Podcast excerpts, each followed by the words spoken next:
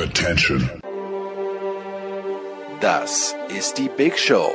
Das sympathische Horn im Nebel der deutschen Sportberichterstattung auf sportradio360.de. Die Bundesliga, die Champions League, die NFL, die NBA, die BBL. Wir stochern nicht nur im Ungewissen, wir setzen auch zweideutige Leuchtzeichen.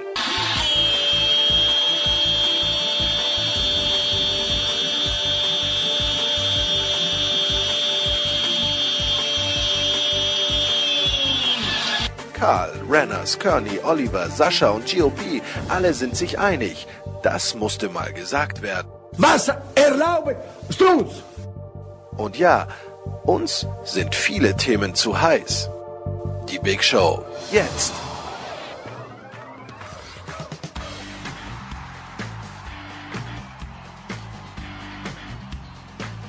So, und es geht los in der Big Show 329, erstaunlicherweise mit Fußball. Folgendes Szenario, es ist Mittwochabend, 23.34 Uhr. Wir nehmen auf, weil ich morgen nach Wien fahre, also Donnerstag, und ich freue mich sehr, dass zu dieser späten Stunde, wir haben eine ganz ausgewogene Runde, nämlich zwei Bayern-Fans und einen, der Leipzig nicht mag. Also es passt genau in diesen in diesem Trio. Zum einen freue ich mich, den stellvertretenden Chefredakteur, ist es glaube ich, von Sport 1, aber unseren lieben Freund Alex Wölfing zu begrüßen. Servus Alex. Wunderschönen guten Abend. Dann haben wir vom Kicker Thomas Böker, das wären die zwei Bayern-Fans. Servus Thomas. Ja, grüß Gott, hallo. Und Ole Zeisler, bekennender ähm, Mönchengladbach-Fan und deswegen nicht zu sehr auf der Seite von Rasenball Leipzig. Servus Ole. Hallo, guten Abend. Also ich sage euch, was ich gesehen habe. Ich habe gesehen, ich muss die Studios nicht umbenennen, weil David Alaba nach langer, langer Zeit mal wieder ein gutes Fußballspiel geliefert hat. Und ich habe gehört, dass Wolf Fuß ein sehr guter Fußballkommentator ist, wie ich fand. Thomas, du hast ein bisschen mehr gesehen. Was genau in diesen 120 Minuten plus Nachspielzeit plus Elfmeterschießen? Ja, ich habe äh, eine Bayern-Mannschaft gesehen, die bald ähm, oder fast die Zeche bezahlt hätte, sich nicht früher von Ancelotti getrennt hat, weil die waren äh, platt und äh, das gegen eine Mannschaft, äh, die sie gegen die sie eine Stunde lang ungefähr in Überzahl gespielt haben, war viel zu wenig Bewegung. Da hätte man viel mehr rausmachen müssen. Ähm, so viel kann Heinkes in kurzer Zeit auch nicht bewegen. Zumindest sind sie defensiv jetzt stabiler, aber konditionell müssen die halt noch einiges aufholen und da ist halt wenig Zeit, weil dauernd der ähm, Spielrhythmus ist, wenig Training. Und ähm, ja, das wäre beinahe schief gegangen, aber sie haben, also muss man ehrlich sagen, bombensichere Elfmeterschützen Schützen gehabt. Und ähm, ja, Ulreich war, ähm, das habe ich auch noch gesehen, eigentlich äh, bei, bei vier Elfmetern richtig schlecht, weil er ständig die Mitte mhm. aufgemacht hat, viel zu früh und fast alle haben in die Mitte schieben können. Und dann hat er ausgerechnet den letzten gehalten. Und ähm, ja, so ist es nochmal gut gegangen. Darf man sagen, Alex, verdienter Sieg für die Bayern, weil ich fand, dass sie gerade in der Verlängerung einfach zu viele Chancen vergeben haben. Lewandowski das eine Mal, wo er dem Gulaschi auf den, auf den Mittelfinger schießt. Äh, also eigentlich hätten die Bayern davor gewinnen müssen dann. Ja, äh, die Chancen, also ab der 70., 75. war es dann so, aber äh, bis dahin war es zu wenig. Also positiv formuliert im Vergleich zu vor ein paar Wochen eine deutlich bessere Stabilität, wie diese Mannschaft steht und was, äh, was sie so tut, aber das ist nach vorne zu wenig Ideen und das ist dann in Überzahl auch tatsächlich zu wenig und als Leipzig dann die Luft wirklich ausgegangen ist mit ihrem kraftraubenden Spiel, dann hast du die Chancen gekriegt, mhm. aber die waren jetzt auch nicht besonders schlau gelöst. Also das, wenn sie es im Elferschießen verlieren, kann man genauso gut sagen, verdienter Sieg für Leipzig. Also das ist wirklich, wirklich 50-50. Ole, ähm, Felix Zweier, bisschen unglücklich, hat es auch nicht einfach gehabt. Was mich überrascht hat, war, dass er finde ich, bei dieser ersten Entscheidung, wo er eigentlich auf Elfmeter entscheidet, äh, rausgeht dann zum Linienrichter, der doch recht weit entfernt gestanden ist. Ähm, darf man überhaupt was über den Schiedsrichter sagen, weil die Geschwindigkeit ist ja enorm, in der sich alles abspielt? Ach, man, man darf alles sagen, äh, denke ich mal so, per se. Ich finde es natürlich an sich erstmal Quatsch, dass es im DFB-Pokal keinen Videobeweis gibt mhm. und in der Liga ja. Das entbehrt sich meiner äh, oder jeglicher Grundlage, dass das eine, aber raus, rauszugehen, um sich eine zweite Meinung zu holen, ohne dass der jetzt sagt, es war so oder so. Man, also ich weiß nicht, ob der ihn umstimmen wollte oder mhm. überhaupt umstimmen hätte können, aber sich eine zweite Meinung einzuholen, das gab es ja noch immer schon. Das finde ich so wild nicht. Ich muss auch gestehen, dass meine Regelkunde nicht so weit reicht, dass ich nicht weiß bei dem äh, Elfer, den er ja gegeben hat, ob quasi äh, das erste Foul, das waren ja zwei Fouls in diesem Zweikampf, ob das erste Foul eben mhm. zu zählen ist, das, wenn ich das richtig sehe, vor der Grenze ist. Und das zweite ist eben auf, beziehungsweise in der Grenze, also im 16er, äh, das entzieht sich meiner, meiner Regelkenntnis. Aber rauszugehen und, und seinen Assi zu fragen, dem man vertraut, finde ich erstmal völlig okay.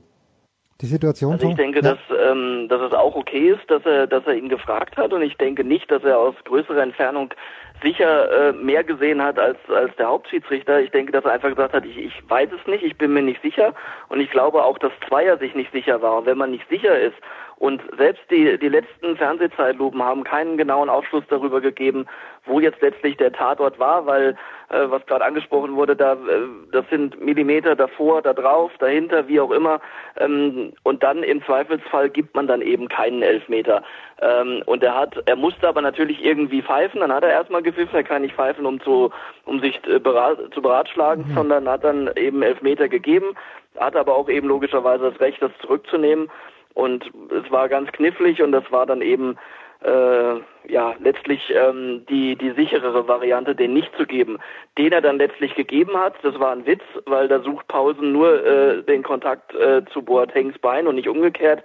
Und von daher ähm, war das also keine, äh, was das angeht, keine gute Schiedsrichterleistung. Die gelb-rote Karte war berechtigt, ja. ähm, aber Thiago hat auch Glück gehabt, denke ich, dass er, ähm, auch wenn es keine Absicht war, aber es war halt schon rohes Spiel, ähm, er hätte sicher auch rot sehen können.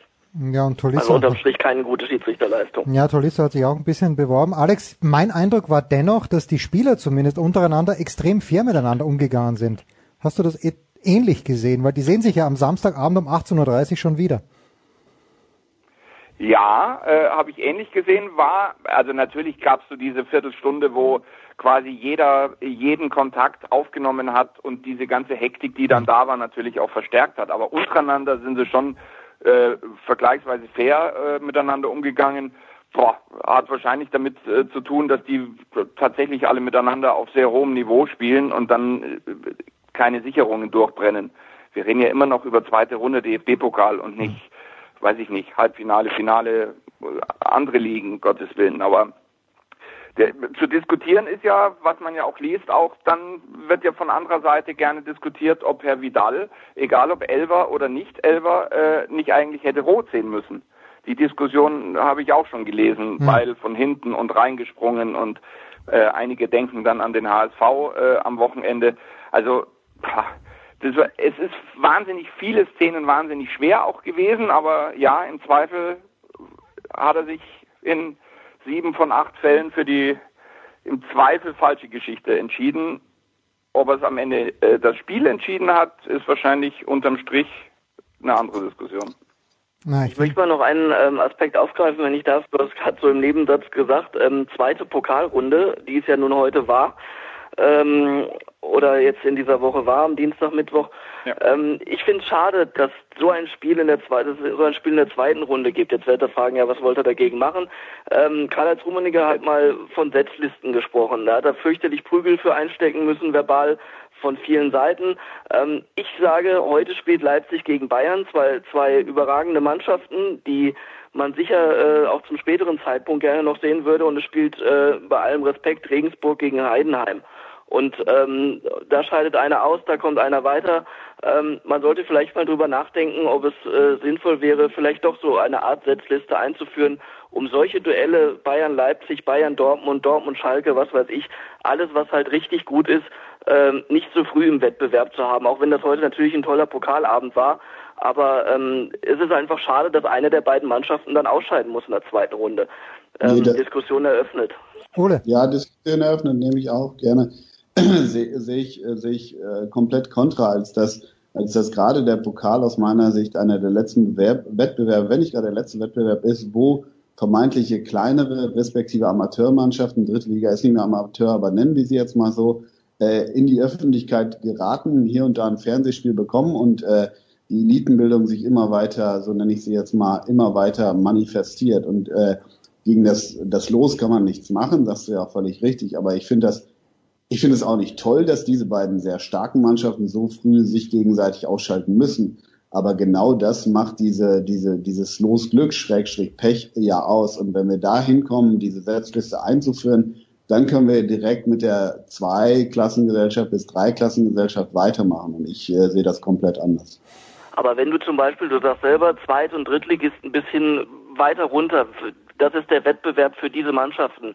Und je mehr die davon haben, äh, erstmal so lang wie möglich gegen die Großen zu spielen, der von denen wird eh keiner Pokalsieger. Aber äh, solange die nicht in der zweiten Runde, wie jetzt Regensburg-Heidenheim, wäre doch viel schöner für beide gewesen, gegen Heimspiel gegen Bayern und gegen Leipzig zu haben, ähm, als, als Attraktion für beide. Und, und äh, wenn sie sich dann durchsetzen, okay, äh, dann, dann ist es so. Aber ähm, die, die Mannschaften haben mehr davon, weil sie, weil sie äh, hochkarätige Gegner bekommen und die Großen schalten, werfen sich nicht gegenseitig so früh raus. Ich finde, äh, das hat eigentlich mehr Vor- als Nachteile, wenn man äh, es mal durchdenkt. Ja, aber die Chance, ja, ich bin kein guter Mathematiker, aber die Chance, wenn Heidenheim gegen Regensburg steht, äh, spielt, einer setzt sich durch, die Chance bleibt der für einen der beiden Vereine äh, weiterhin bestehen, das Spiel des Jahres zu bekommen oder, oder ein Fernsehspiel zu bekommen. Also die Chance bleibt ja dennoch bestehen. Äh, deshalb finde ich, finde ich das schon aufgrund der grundlegenden Fairness und aufgrund der immer weiter auseinandergehenden Schere zwischen jetzt ganz überspitzt formuliert, schwarz und weiß formuliert, arm und reich, äh, finde ich das vor dem Hintergrund nach wie vor eigentlich richtig. Wir brauchen die schlichtende Stimme von Alexander Wölfing. Normalerweise bin ich ein Freund des Mittelwegs. In dem Fall bin ich tatsächlich auch, gefällt mir der Status quo ganz gut. Sonst ist es echt äh, äh, sehr berechenbar. Der Vergleich mit dem Tennis bedeutet dann auch, dass man quasi das Halbfinale bei den wichtigen Turnieren ja auch vorhersehen kann. Ich, Aber ich, ich finde das so sehr charmant. Runde erlebt? Wir werden das erleben, Thomas. Nee, leider nicht. Wir, wir werden das erleben bei den Australian Open, weil nämlich Aber das ist halt, die haben auch nicht nur einen Wettbewerb im Jahr, der nach diesem Modus gespielt wird.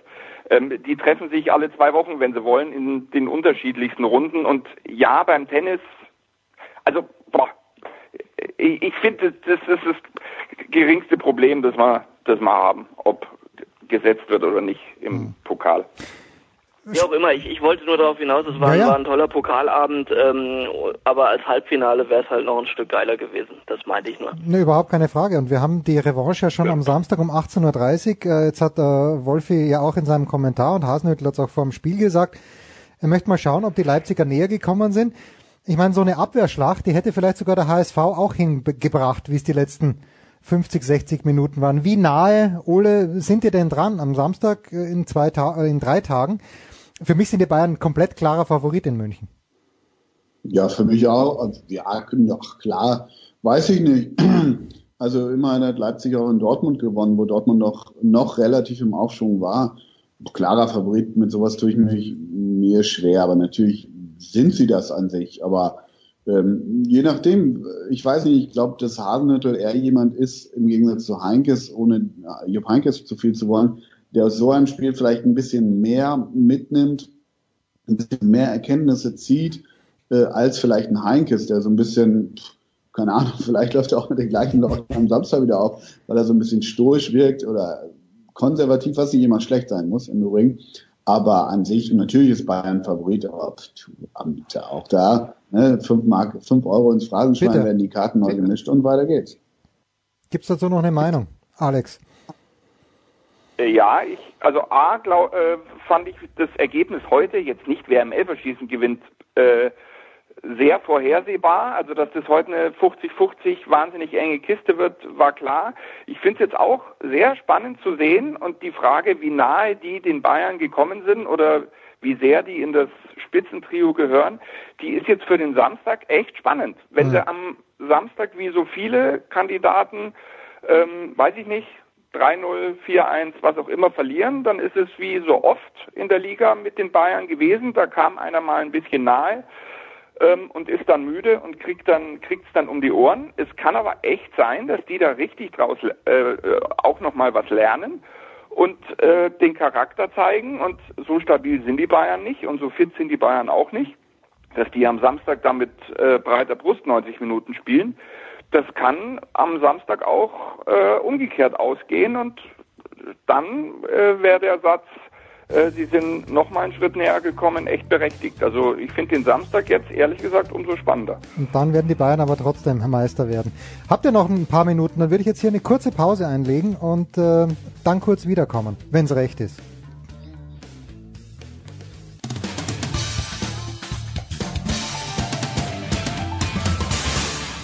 Hi, hier ist Christian Ehoff und ihr hört Sportradio 360.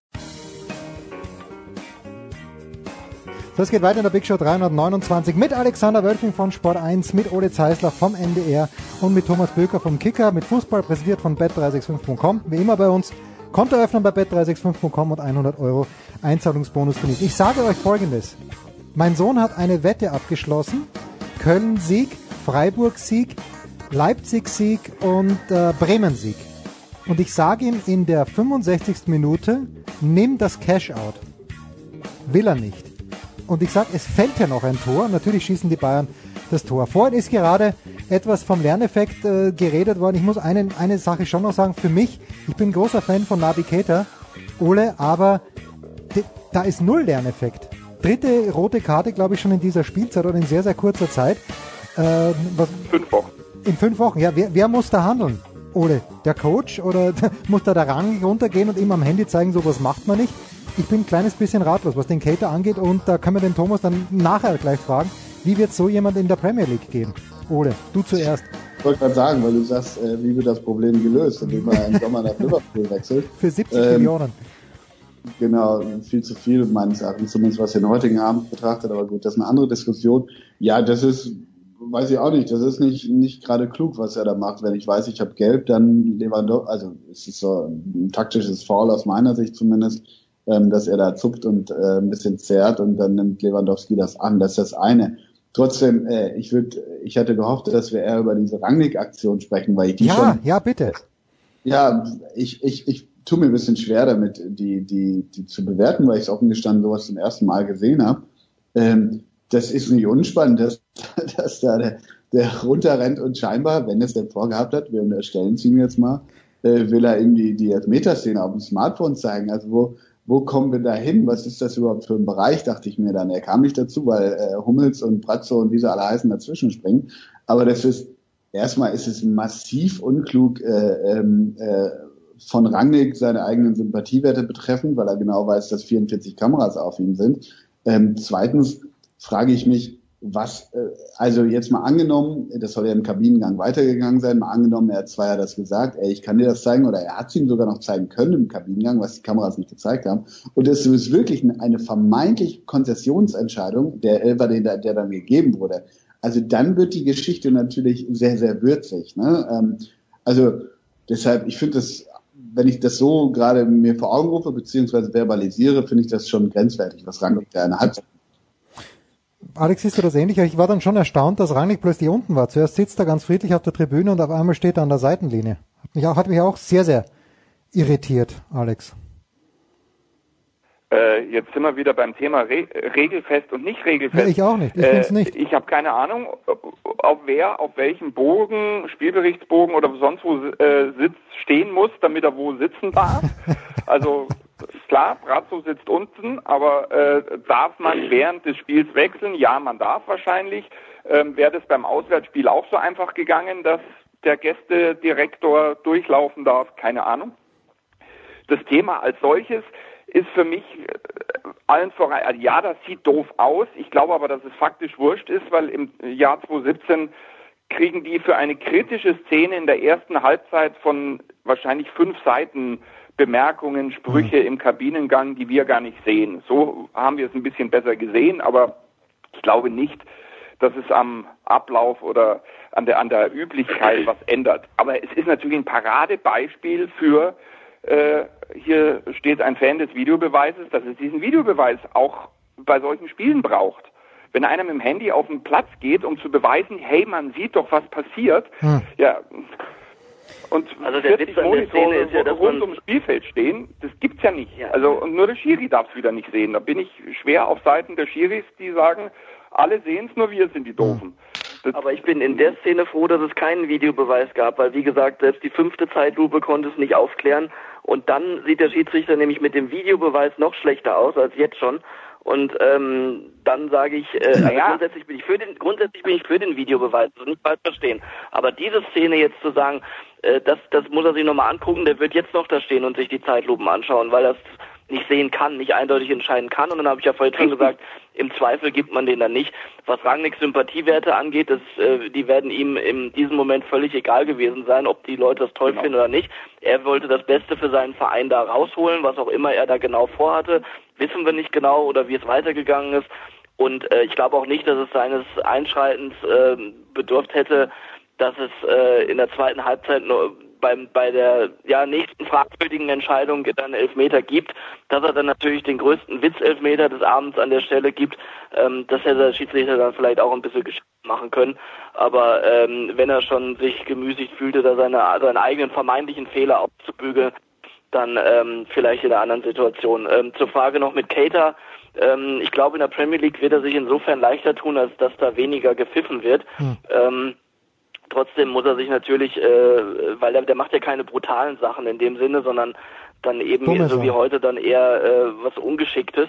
Und äh, äh, zweimal halten oder sonst was ist in der Premier League genauso gelb-rot, aber ähm, der eine oder andere Körperkontakt wird ihm sicher weniger abgepfiffen und von daher sehe ich da jetzt nicht das große Problem drin. Das Problem ist vielleicht eher, dass er nicht den Trainer hat, der ihn geholt hat. Bis dahin muss, muss man mal abwarten. Oh, oh, oh, weil Jürgen Klopp dann schon den Bayern vorsteht. Vielleicht. Pass auf. Holger Gerz, der große Holger Gerz, hat gerade eine Aussage von äh, Mats Hummels retweetet. Königin der Konzessionsentscheidungen, sagt Mats Hummels, der ja auch irgendwie ein Sprachpapst ist. Also klar, für Hummels also der erste Elfer vielleicht zu Ja. geben, der dritte ganz sicher nicht. Sind wir mit den Ja, Bayern die fertig? größere Konzessionsentscheidung hat man noch nicht gesehen, glaube ich. Ja, ja, also ganz so dramatisch. Äh, du, du hast noch nie österreichischen Fußball gesehen. Wenn Rapid Wien irgendwann mal ein, ein, ein Unrecht widerfahren ist, dann haben das die Schiedsrichter über Wochen hinweg und zwar in jedem Match wieder gut zu machen versucht. Borussia Mönch- das, was der Österreicher so Fußball nennt. naja, wo, wo wir halt auch versuchen, ab und zu gegen den Ball zu treten. Und übrigens, äh, der glorreiche SK Puntigammer Ich finde übrigens, Entschuldigung, dass dein Freund Ja. David Alaba heute nicht äh, ein besonders gutes Spiel ge gemacht hat, weil du das eingangs erwähnt hast. Findest du nicht? Äh, den Elfmeter hat er gut gemacht, Ja. aber viele, viele Aktionen, viele Flanken, viele Hereingaben waren irgendwo zwischen gut und böse, irgendwo zwischen Schuss und Flanke und weiß ich nicht, was es sein sollte. Also der ist noch weit davon entfernt, von dem wer- der er mal war. Das ist meine Meinung. Ja, aber ich habe ihn heute mal wieder gesehen zur. Abwechslung. Ja, ich habe ihn heute mal wieder gesehen zur Abwechslung. Es sind ja oft Spiele gewesen in letzter Zeit, wo ich gar nicht gewusst habe, ob er überhaupt mitspielt. Und er Wenn hat das nicht verloren im Unterschied dann zu so manchen. Ja. Äh, Alex, entschuldige, Alex. Nö, ihr, ihr, ihr habt alles gesagt. Ihr habt beide recht. Er war, er war besser als in den letzten vier Jahren, aber er war deshalb noch nicht gut. Ja, das ist der gute Jupp Heynckes erweckt. Wie gut war die Borussia aus Mönchengladbach, um noch ganz kurz die Kurve nach Düsseldorf zu kriegen? Eine unangenehme Aufgabe, Ole, souverän mit 1 zu 0 erledigt, oder? Ja, du stellst, du stellst zu lange Fragen. Du, du, du sagst, du, du hast alles gesagt. Genau, ich kann nur Ja sagen. Ach komm, ja sagen. erzähl mir ein bisschen was über das Spiel. Ich habe gestern Abend arbeiten müssen und habe so gut wie nichts gesehen.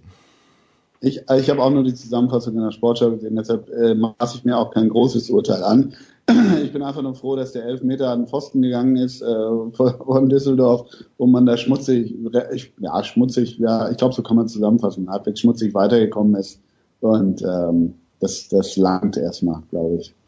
Und vor allem nach diesem 1 zu 5, äh, nach diesem kruden 1 zu 5 am, am Wochenende äh, war das jetzt ganz guter Balsam. Und äh, in diesem Spiel, diesem 1 zu 5, hat irgendjemand, ich weiß nicht, ob es Rudi Völler war, äh, das Wort effizient endlich mal richtig benutzt. Sechs Torschüsse, fünf Tore für Leverkusen. Ein Wort noch. Genau.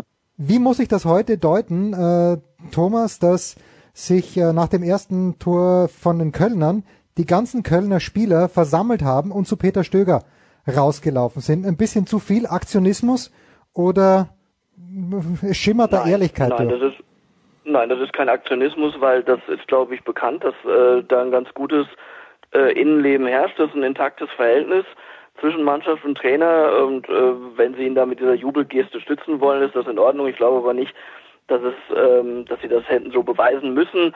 Äh, ich dachte, du fragst jetzt, wie hätte ich das deuten sollen, dass Schmatke weg ist und sie gewinnen. nein, nein, äh, das, das nicht, hat, glaube ich, nicht. nichts mit, das Nein, hat nein. nämlich, glaube ich, nichts miteinander zu tun. Aber grundsätzlich finde ich bemerkenswert, dass Köln heute gewonnen hat und Bremen. Ja. Ähm, äh, beides vielleicht nicht unbedingt erwartet worden. Erst recht nicht Bremen daheim gegen Hoffenheim, also Hut ab. Ähm, Mannschaften, die in der, im, im Tabellenkeller sind, äh, äh, nutzen den Pokal, um Selbstvertrauen zu tanken und ähm, ja, es ist, ist doch dann interessant. Und für die sicher, ja, was sie raus machen werden, dann entscheidend in der Bundesliga, ob sie den Rückenwind jetzt da mitnehmen oder nicht. Fantastisch. So, ich entlasse euch jetzt, äh, aber natürlich nicht ohne zu fragen, am kommenden Wochenende, wo wird sich Alexander Wölfing beruflich verdingen oder hast du ein freies Wochenende, lieber Alex? Ich habe ein tatsächlich langes freies Wochenende Nein. bis äh, dem berühmten Feiertag am Mittwoch. Und insofern wird die Couch bei Bayern gegen Leipzig zwei Stunden lang äh, intensiv besetzt sein. Da, da, da, da darf ich sagen übrigens, dass wir im Werbungsverfahren für Alexander Wölfing sind, ob er vielleicht am kommenden Mittwoch, an jenem Feiertag, möglicherweise in unserem Senftest Viertelfinale einer der Gasttester sein wird. Aber das, äh, wir arbeiten noch dran. Die Besetzungsprämie ist noch nicht ganz ausgelobt. Ole, wo wird's dich hintreiben? Drittliga-Fußball, Viertliga-Fußball, was wird's sein? Nee, ein bisschen höher. Hannover gegen Dortmund, Samstagnachmittag. Hannover, äh, für den NDR. Ja, für die Sportschau, für die Sportschau und am Sonntag ein Stück für den NDR dann abends, ja genau. Und was natürlich nicht sein kann, Ole Zeisler war in München, hat aber nicht bei den David Alaba Studios vorbeigeschaut. Das ist ganz, ganz furchtbar. Thomas, Ja, das kommt noch. ja, Thomas, wirst du in die Allianz Arena fahren oder wirst du das aus der Ferne betrachten? Äh, das weiß ich noch nicht äh, ganz genau. Ähm, entscheide ich am Samstag spontan. Fantastisch. Thomas Böker vom Kicker, Ole Zeisler vom NDR und Alexander Wölfing von Sport 1. Das war der Fußball. Wir machen eine kurze Pause. Dann geht's hier weiter in der Big Show 329.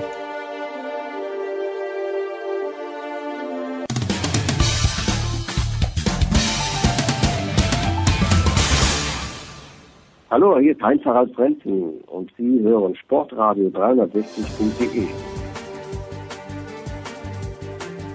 Ja, bitte, wenn der Herr Piet Fink was dazu sagen kann, dann legen wir gleich los in der Big Show 329 mit dem Motorsportteil. Zum einen eben Piet Fink Motorvision TV. Servus Piet. Hallo zusammen. Und dann weiters, eben zurückgekehrt aus den USA, da sind wir ganz neugierig, wo er eigentlich war und warum. Stefan de Voice Heinrich, Servus de Voice. Hello, my guys. Your Guys und das sind selbstverständlich wir und von motorsport.com Stefan Ehlen. Servus Stefan. Seid mir gegrüßt. Ich habe gehört, Mario Andretti, The Voice, du hättest beim großen Mario Andretti, Formel 1 Weltmeister 1978 gewohnt. Wie kommt's und habe ich das richtig gehört? Ähm, der hat mich einfach eingeladen, schon seit einiger Zeit. Ähm, er wollte mich ja auch mal mit dem Zweisitzer mitnehmen. Das hat bei mir leider zeitlich noch nicht geklappt. Es gibt diesen Indycar Zweisitzer, der von Chip Ganassi eingesetzt wird. Ähm, mit etwa 900 PS und Mario fährt den, also mit VIP-Gästen immer regelmäßig. äh, und er sagt, bei einer normalen Rennstrecke ist das wenig lustig, aber auf einer Oval, das, diese Drohung steht noch im Raum. Er hat mich aber schon vor einiger Zeit für den Grand, Prix USA eingeladen ähm, und gleichzeitig dann eben auch noch ein oder zwei Tage bei ihm zu übernachten, was ich schon ein paar Mal gemacht habe.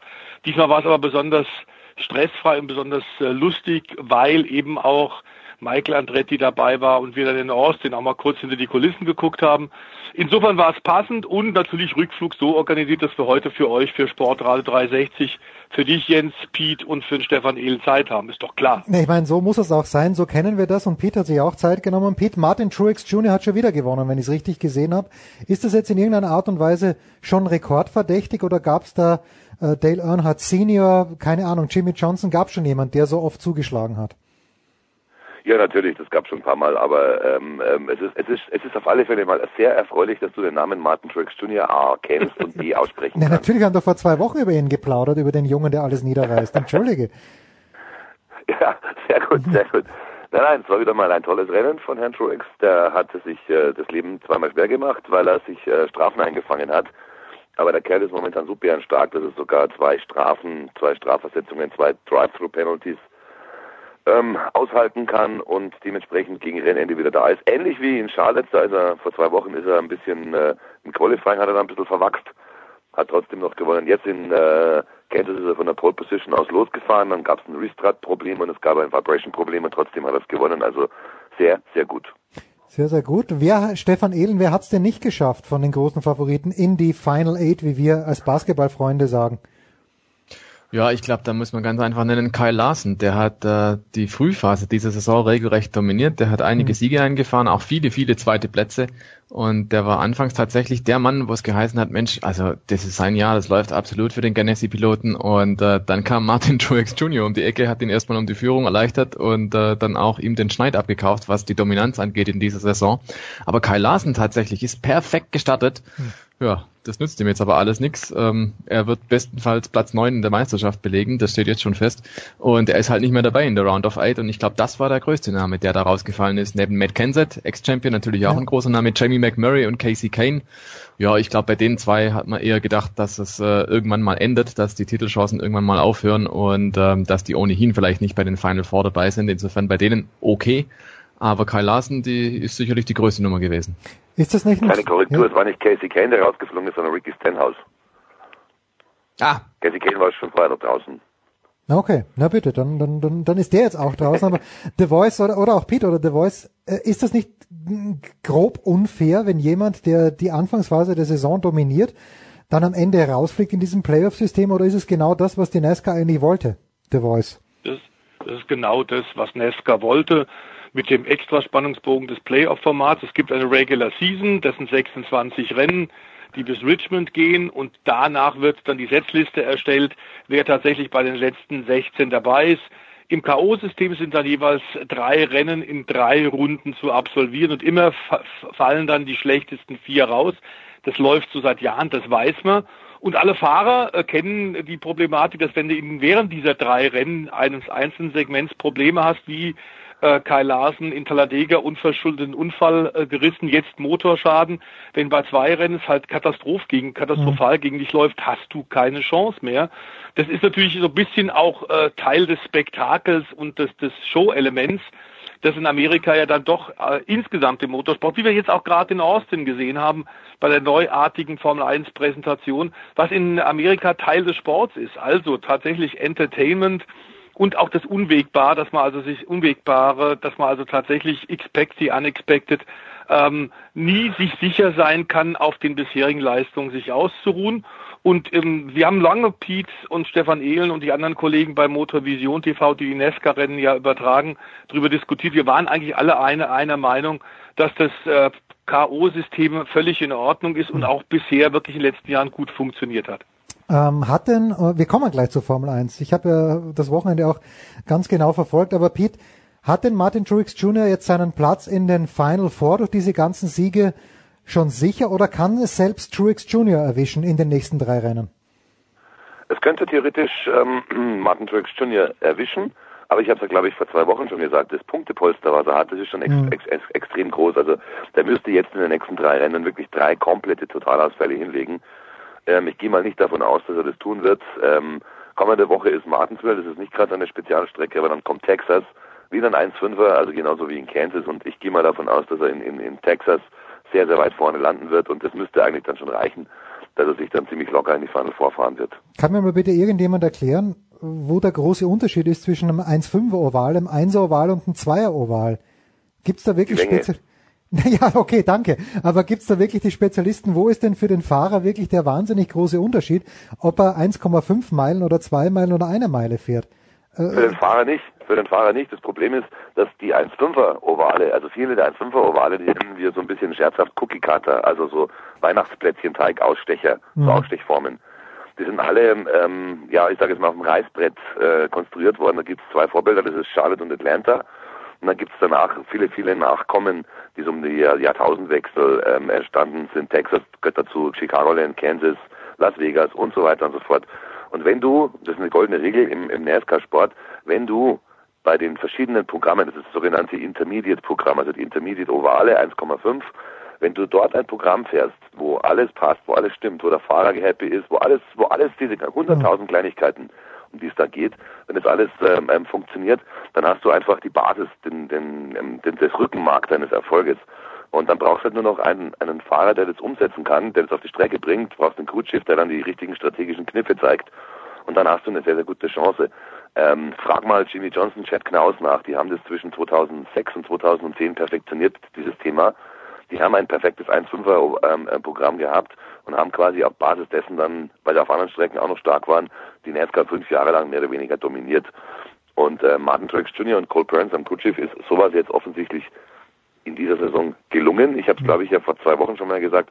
Die waren schon gut die letzten zwei, drei Jahre immer. Seit der Truex bei Furniture Row fährt mit der Toyota Power, das darf man nicht vergessen, ähm, ist er auf den 1.5ern richtig, richtig gut unterwegs. Man hat es nur in den Vorjahren nicht so gemerkt, hm. weil er ähm, den Sack nicht zumachen konnte. Da kam immer noch irgendwas dazwischen, da kamen irgendwelche Fehler der Boxencrew kurz vor Schluss im letzten Stop, im Money Stop und schwuppdiwupp war er dann Achter oder Zehnter, man hat es nicht gemerkt, aber er hat das Rennen im Prinzip vorher komplett dominiert. Und diese Fehler, die machen sie jetzt entweder nicht mehr, oder aber sie sind so früh im Rennen gemacht worden, die Fehler, sprich Qualifying gehört auch dazu, dass man ähm, das Ganze noch irgendwie ausgleichen konnte. Aber es ist eine Summe von 100.000 Kleinigkeiten. Ja, ja, man sollte vielleicht dazu sagen, dass im Grunde, was Pete gerade beschrieben hat, die Stärke und das Tempo schon im letzten Jahr deutlich zu sehen waren. Und da sie jetzt im Grunde diese kleinen Stockfehler nicht mehr machen, mit dem Selbstbewusstsein, das sie in 2016 gesammelt haben, äh, plus sicherlich auch der Tatsache, dass man anders als bei Joe Gibbs Racing rund um Martin Truex Jr., das ist ja die einzige Truppe, die nicht in Charlotte zu Hause ist, rund um Charlotte, sondern aus Denver, Colorado arbeitet, dass sie da im Grunde einen, einen Nummer eins Fahrer haben und nicht vier gleich starke Fahrer, dass sie sich um ein Auto kümmern können. Das scheint durchaus auch ein Vorteil zu sein, aber es muss alles zusammenpassen.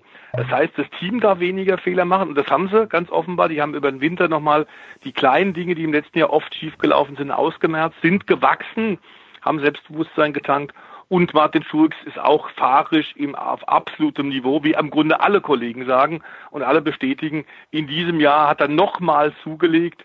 Und ähm, insofern kann durchaus jetzt das, äh, das, das, das äh, Unerwartete auch da passieren, dass er einfach jetzt Pech hat. Aber es ist nicht sehr wahrscheinlich, denn auch in den Playoffs, also in der Regular Season war er eh der Stärkste. In den Playoffs hat er jetzt auch immer eine Antwort gefunden und lässt sich auch von kleinen Rückschlägen wie ein Stolperer mal mit falschem Boxenstopp oder ein Fehler mit, mit Overspeeding, lässt sich da überhaupt nicht mehr aus der Ruhe bringen. Also der strotzt voll Selbstbewusstsein, er und das Team und das ist schon eine sehr, sehr starke Kombination, sehr eindrucksvoll. Sechs Rennen also noch, wenn ich das richtig berechnet habe, in der NASCAR 2004. Ah, vier nur noch. Ah, okay. Die letzte Runde ist ja nur ein Rennen. Also die Final ah, Four in Homestead, das ist nur das Finale. Okay, okay. Danke, Stefan, weil ich, ich dachte jetzt schon, da sind wir kurz vor Weihnachten in sechs Wochen. So, so lange, so lang hatte ich das nicht in Erinnerung. Wir machen, bevor wir zur Formel 1 kommen, müssen wir einen ganz harten Cut machen. Ich bleib gleich bei dir, Stefan Edel. Ich habe gelesen, Renault zieht sich zurück aus der Formel E. Nissan springt sofort ein. Was bedeutet das denn für diese Serie, wenn überhaupt? Oder auch The Voice, aber Stefan Ehlen, fang du mal an. Ja, also ganz generell, was bedeutet das? Im Prinzip ein Konzern Nix. entscheidet sich um. Also okay. Renault und Nissan gehören dem gleichen Großkonzern ah. an, ist beides unter einem gleichen Dach.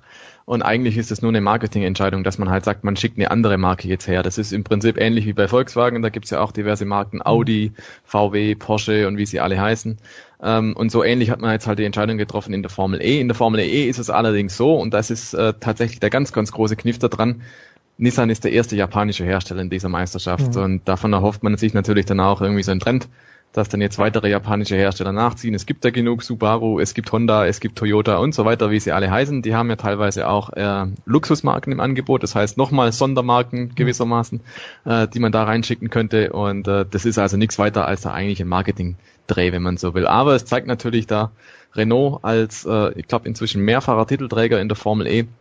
Ähm, die haben ihre Ziele da erreicht, marketingtechnisch.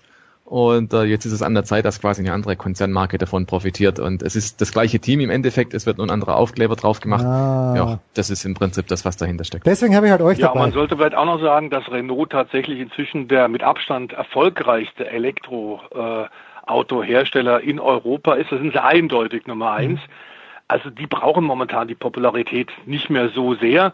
Und sie werden sicherlich ihre Ressourcen jetzt auch mehr auf die Formel 1 konzentrieren, haben ja vor eineinhalb Jahren dort das Team übernommen und jetzt mit Carlos Sainz neben Hülkenberg auch nochmal einen zweiten Spitzenfahrer geholt. Das heißt, denen ist auch klar, äh, in der Formel 1 gibt es jetzt auch so lange nicht mehr große Ausreden. Das heißt, die müssen da auch wirklich liefern und müssen da enorm die Schlagzahl erhöhen und einfach auch mehr Input, mehr Geld reinstecken um tatsächlich auf Dauer mit den Silbervereinen, mit Ferrari, mit Red Bull mithalten zu können. Und das ist für die Gelben, für die Franzosen das Ziel. So, wirklich letzte Frage vor der Pause, aber The Voice, wo geht denn diese Formel E-Serie hin? Du warst ja, wenn ich richtig in Erinnerung habe, du warst ja Streckensprecher in Berlin. Ja, wir waren jetzt, seitdem die Formel E in Deutschland fährt, die letzten drei Jahre war ich immer dann mit dabei tatsächlich und äh, es ist ein guter Weg, aber wir hatten das hier vor einigen Wochen ja auch schon mal mit in unserem äh, ja. Benzintalk drüber gesprochen, genau, auch mit Manfred Janke. Da ist dass so viele Hersteller reingehen, ob nun gelabelt Renault oder Nissan, aber viele der deutschen Hersteller steigen da ja ein, ähm, ist völlig klar, ist, A, die Kostenschraube wird dramatisch nach oben gehen. Bisher sind die Budgets einigermaßen überschaubar, obwohl es eine von der FIA, vom Automobilweltverband, ausgerichtete Weltmeisterschaft ist. Aber klar, es, es wird jetzt dramatisch teurer. Und klar ist auch, je mehr Hersteller drin sind, desto mehr wird getrickst, desto mehr werden die Grauzonen ausgelotet. Denn plötzlich ist der Druck da. Jeder Hersteller, der mit dem Werksteam dabei ist, muss gewinnen und muss am Montag nach dem Rennsonntag dem Vorstand erklären, warum es geklappt hat, warum er mhm. Erfolg hatte oder warum nicht. Und ich glaube, dass wir jetzt tatsächlich gerade bei der Formel E an so einer an so einer äh, Grenze sind, äh, wo man auch sehen wird, dass einige Hersteller nach zwei, drei Jahren sagen werden, oh, es ist uns um Welten zu teuer. Ähm, wir können unter normalen Umständen bei dem Budget, das wir aktuell haben, da nicht gewinnen. Es ist eine Hochzeit, die kommt, aber es ist auch für äh, Herrn Arak, den, den Geschäftsführer und viele seiner Mitarbeiter momentan eine sehr heikle Aufgabe, das alles auszuwägen. Wir haben bei den Testfahrten jetzt gerade gesehen, dass obwohl Lukas Di Grassi, der amtierende Champion, bei den Testfahrten für die nächste Saison kurz vor Ziel, vor dem Ziel immer vom Gas gegangen ist, dass momentan Audi, das Werks Audi-Team, einen riesen Vorsprung hat, vor allem bei den Long Runs. Hm. Da redet man von, wie Insider mir sagen, fast eine Sekunde, die die vor der Konkurrenz sind, auch vor Renault. Und das macht schon ein bisschen nachdenklich. Aber klar ist, ähm, aktuell scheint das so auch aus, aus Öffentlichkeits-, aus PR-Gründen ähm, momentan der Weg zu sein, den viele gehen. Nur auch das ist klar, es wird nicht die Zukunft sein und ganz sicherlich nicht die Formel 1 ablösen, wenn man das erwartet. Wir haben gerade auch wieder in vielen Foren, auch bei Stefan Ehlen, ähm, in vielen Motorsportzeitungen Diskussion, wird die Formel äh, E tatsächlich alle existierenden Benzin-Motorsportrennserien äh, ablösen? Nein. Das ist momentan eine Zusatzrennserie, die auch auf neue Zielgruppen, wie jüngere Leute, die mit dem Auto nicht so groß geworden sind, die computeraffin sind, also die Nerds, auf die abzielen. Aber hm, das wird also den klassischen Motorsport sicherlich nicht äh, ablösen. Und vor allen Dingen, das ist Pete Fink ja auch nicht laut genug, die Formel E. Das ist ja dein, dein, dein größter Groll. Wichtiges Argument. Naja, für, für, für Pete geht es ja auch darum, dass das, ob, äh, nicht das Audi, Audioerlebnis, wenn ich es richtig in Erinnerung habe. Oder, Pete, mein Lieber? Genau, genau, genau. Motorsport mit allen Sinnen genießen, bitte. So ist es. Das ist schön, hätte ich es nicht auf den Punkt bringen können. Wir machen eine ganz kurze Pause, dann geht's hier weiter.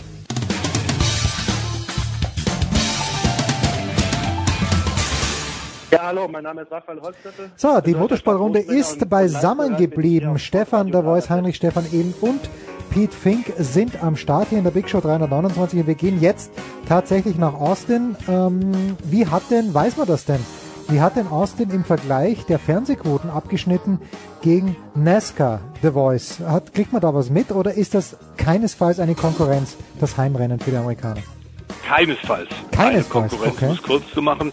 Dazu ist die Formel 1 tatsächlich in Amerika bei weitem noch nicht angekommen. Es gab vor vielen Jahren ja auch das Reifendesaster. Wir erinnern uns, als tatsächlich nur sechs Autos angetreten sind in Indianapolis. Oh ja. Die Formel 1 hat enorm Nachholbedarf und die neuen Besitzer von Liberty Media, einer amerikanischen Entertainment-Firma, die von Bernie Ecclestone ja die Formel 1 übernommen haben, arbeiten dran und was die wirklich so vorhaben und was da noch möglich ist, nachdem wir ja von vielen anderen Traditionsveranstaltern weltweit schon hören, dass es mit der Formel 1 Probleme gibt, die Zuschauerzahlen an den Rennstrecken gehen zurück, die Einschaltquoten auch. Ähm, es ist alles zu teuer und nicht mehr refinanzierbar, ist jetzt tatsächlich Liberty Media gefordert. Und einige die Ideen, wie man tatsächlich ähm, modernes Sport-Entertainment präsentieren kann, haben wir in Austin gesehen. Äh, vielen hat's gefallen, den Traditionalisten nicht so sehr. Also Sebastian Vettel war nicht so ganz begeistert, sagte, man muss da dauernd lang warten, das gefällt mir eigentlich, ich will eigentlich nur Autorennen fahren. Ich glaube, dass man da das heute ein bisschen anders sehen muss, wenn du tatsächlich in der öffentlichen Wahrnehmung stattfinden willst, dann muss man ein bisschen mehr tun. Und ich fand es, können die Kollegen ja gleich Stefan Ehlen und Pete Fink auch sagen, wie sie es gesehen haben. Ich fand es gut und wir kennen es im Grunde, wir alle kennen es ja schon von der Nesca. Pete, haben denn die Fahrer In der Tat, so ist es Äh, Pete, haben die Fahrer früher wirklich mehr hergegeben oder war das einfach, dass da, da die nicht in den sozialen Medien waren, einfach das größere Mysterium um, um einen Niki Lauda, um einen James Hunt oder auch Mario Andretti meinetwegen? kann ich schwer beurteilen, aber ähm, äh, ich wollte nochmal zurück auf das auf das Thema äh, Pre-Show und so weiter und so fort. Also ich habe mir das ein bisschen, bisschen so, ich habe das ein bisschen verfolgt, was die Amerikaner da gemacht haben mhm. in, in Austin und musste ein bisschen grinsen, denn man müsste sich eigentlich nur die letzten Jahre das Daytona 500 angeguckt haben, ähm, was wir auf Motorvision ja ähm, regelmäßig bringen, mhm. einmal im Jahr. Und die Pre-Race-Show von, äh, von, von Austin, die, die ging schon so in die Richtung, was die Amerikaner seit Jahrzehnten in, äh, in, in, in Daytona 500 und dann ein bisschen abgespeckt auch in, auf allen anderen Rennstrecken machen. Also wenn es wirklich so ist, dass Sebastian Vettel sich da so ein bisschen gestört hat, mei, dann muss er sich halt umge umgewöhnen, der Sebastian. So, so alt ist er ja noch nicht. Das ich habe auch gedacht. Wie, wie war deine Frage, die andere? Nee, nee, nee lass einfach, äh, lass einfach gut sein. Aber die, die, an, die Fahrer, ob die früher mehr hergegeben haben, aber ich finde es ja auch toll, dass äh, Stefan de Vois Heinrich äh, Sebastian Vettel schon als Traditionalist sieht. Der Junge ist, wie alt ist er? 27, 28? Ich weiß es gar nicht. Aber schön, schön, dass man so früh schon zum Traditionalisten wird. Da. Das ist keine Frage des Alters, wie ihr wisst. Ja, das, das ist eine, eine Frage der Denkweise. Ja. Äh, Stefan Ehlen, warum ist denn Carlos Sainz schon bei seinem quasi ersten Einsatz für Renault so viel stärker als Nico Hülkenberg? Liegt ihm das Auto besser oder ist Sainz einfach der bessere Fahrer? Das ist ja provokant in den Raum gestellt. Naja, das, ähm, das sage ich einfach so. dazu muss man natürlich wissen, dass der Nico Hülkenberg ein Handicap hatte in Austin und zwar ein technisches. Da hat man nämlich neue Antriebseinheiten eingeführt, mhm. beziehungsweise Komponenten. Und in der Formel 1 ist es ja so, wenn man da über ein gewisses Kontingent hinausgeht, dann hagelt Strafen. Und genau diese Strafen hat Nico Hülkenberg gekriegt. Deswegen hat er zum ersten Mal in diesem Jahr auch dann äh, das Qualifying-Duell verloren, beziehungsweise er ging wirklich äh, ein gegen Carlos Sainz im Vergleich. Aber er musste in der Startaufstellung auf alle Fälle nach hinten. Und ähm, das ist natürlich dann ein Riesenproblem, weil du im Rennen erstmal aufholen musst. Im Rennen ist er auch ausgefallen, deswegen glaube ich schon nach wenigen Runden, ich glaube mhm. drei hat er nur geschafft, dann äh, war der Öldruck dahin. Und äh, dann kam er dementsprechend auch nicht ins Stil. Und Carlos Sainz wiederum hat ein blitzsauberes Debüt hingelegt, das muss man wirklich sagen. Der hat sich da super schnell eingefunden und unter Beweis gestellt, dass er wirklich äh, als hohes Talent gehandelt wird und das auch zu Recht. Und ähm, ja, da kann man nur sagen, da haben sich tatsächlich mal diejenigen äh, bewahrheitet, die gesagt haben, naja, der, der Mann hat es wirklich drauf, das ist nicht nur einer, der einfach mitfahren kann, sondern der hat wirklich das Potenzial. Und tatsächlich, wenn du jemanden in ein neues Auto reinsetzt und der ist auf Anfang an bei der Musik dabei, so wie jetzt in dem Fall Carlos Sainz, dann glaube ich, hat der wirklich auch eine Zukunft. Also äh, ja, der hat es super gemacht, der Carlos Sainz, und der ist sicherlich einer, der den äh, Nico Hülkenberg mal fordert. Und da müssen wir schon klar sagen, äh, bisher mit Julian Palmer, ja, mhm. da war der Hülkenberg einfach die ganz klare Nummer eins und der. Palmer hat ganz, ganz selten mal irgendwie mithalten können. Aber der hat, glaube ich, in diesem Jahr gar kein äh, Qualifying-Duell gegen den Hülkenberg gewonnen, der Palmer.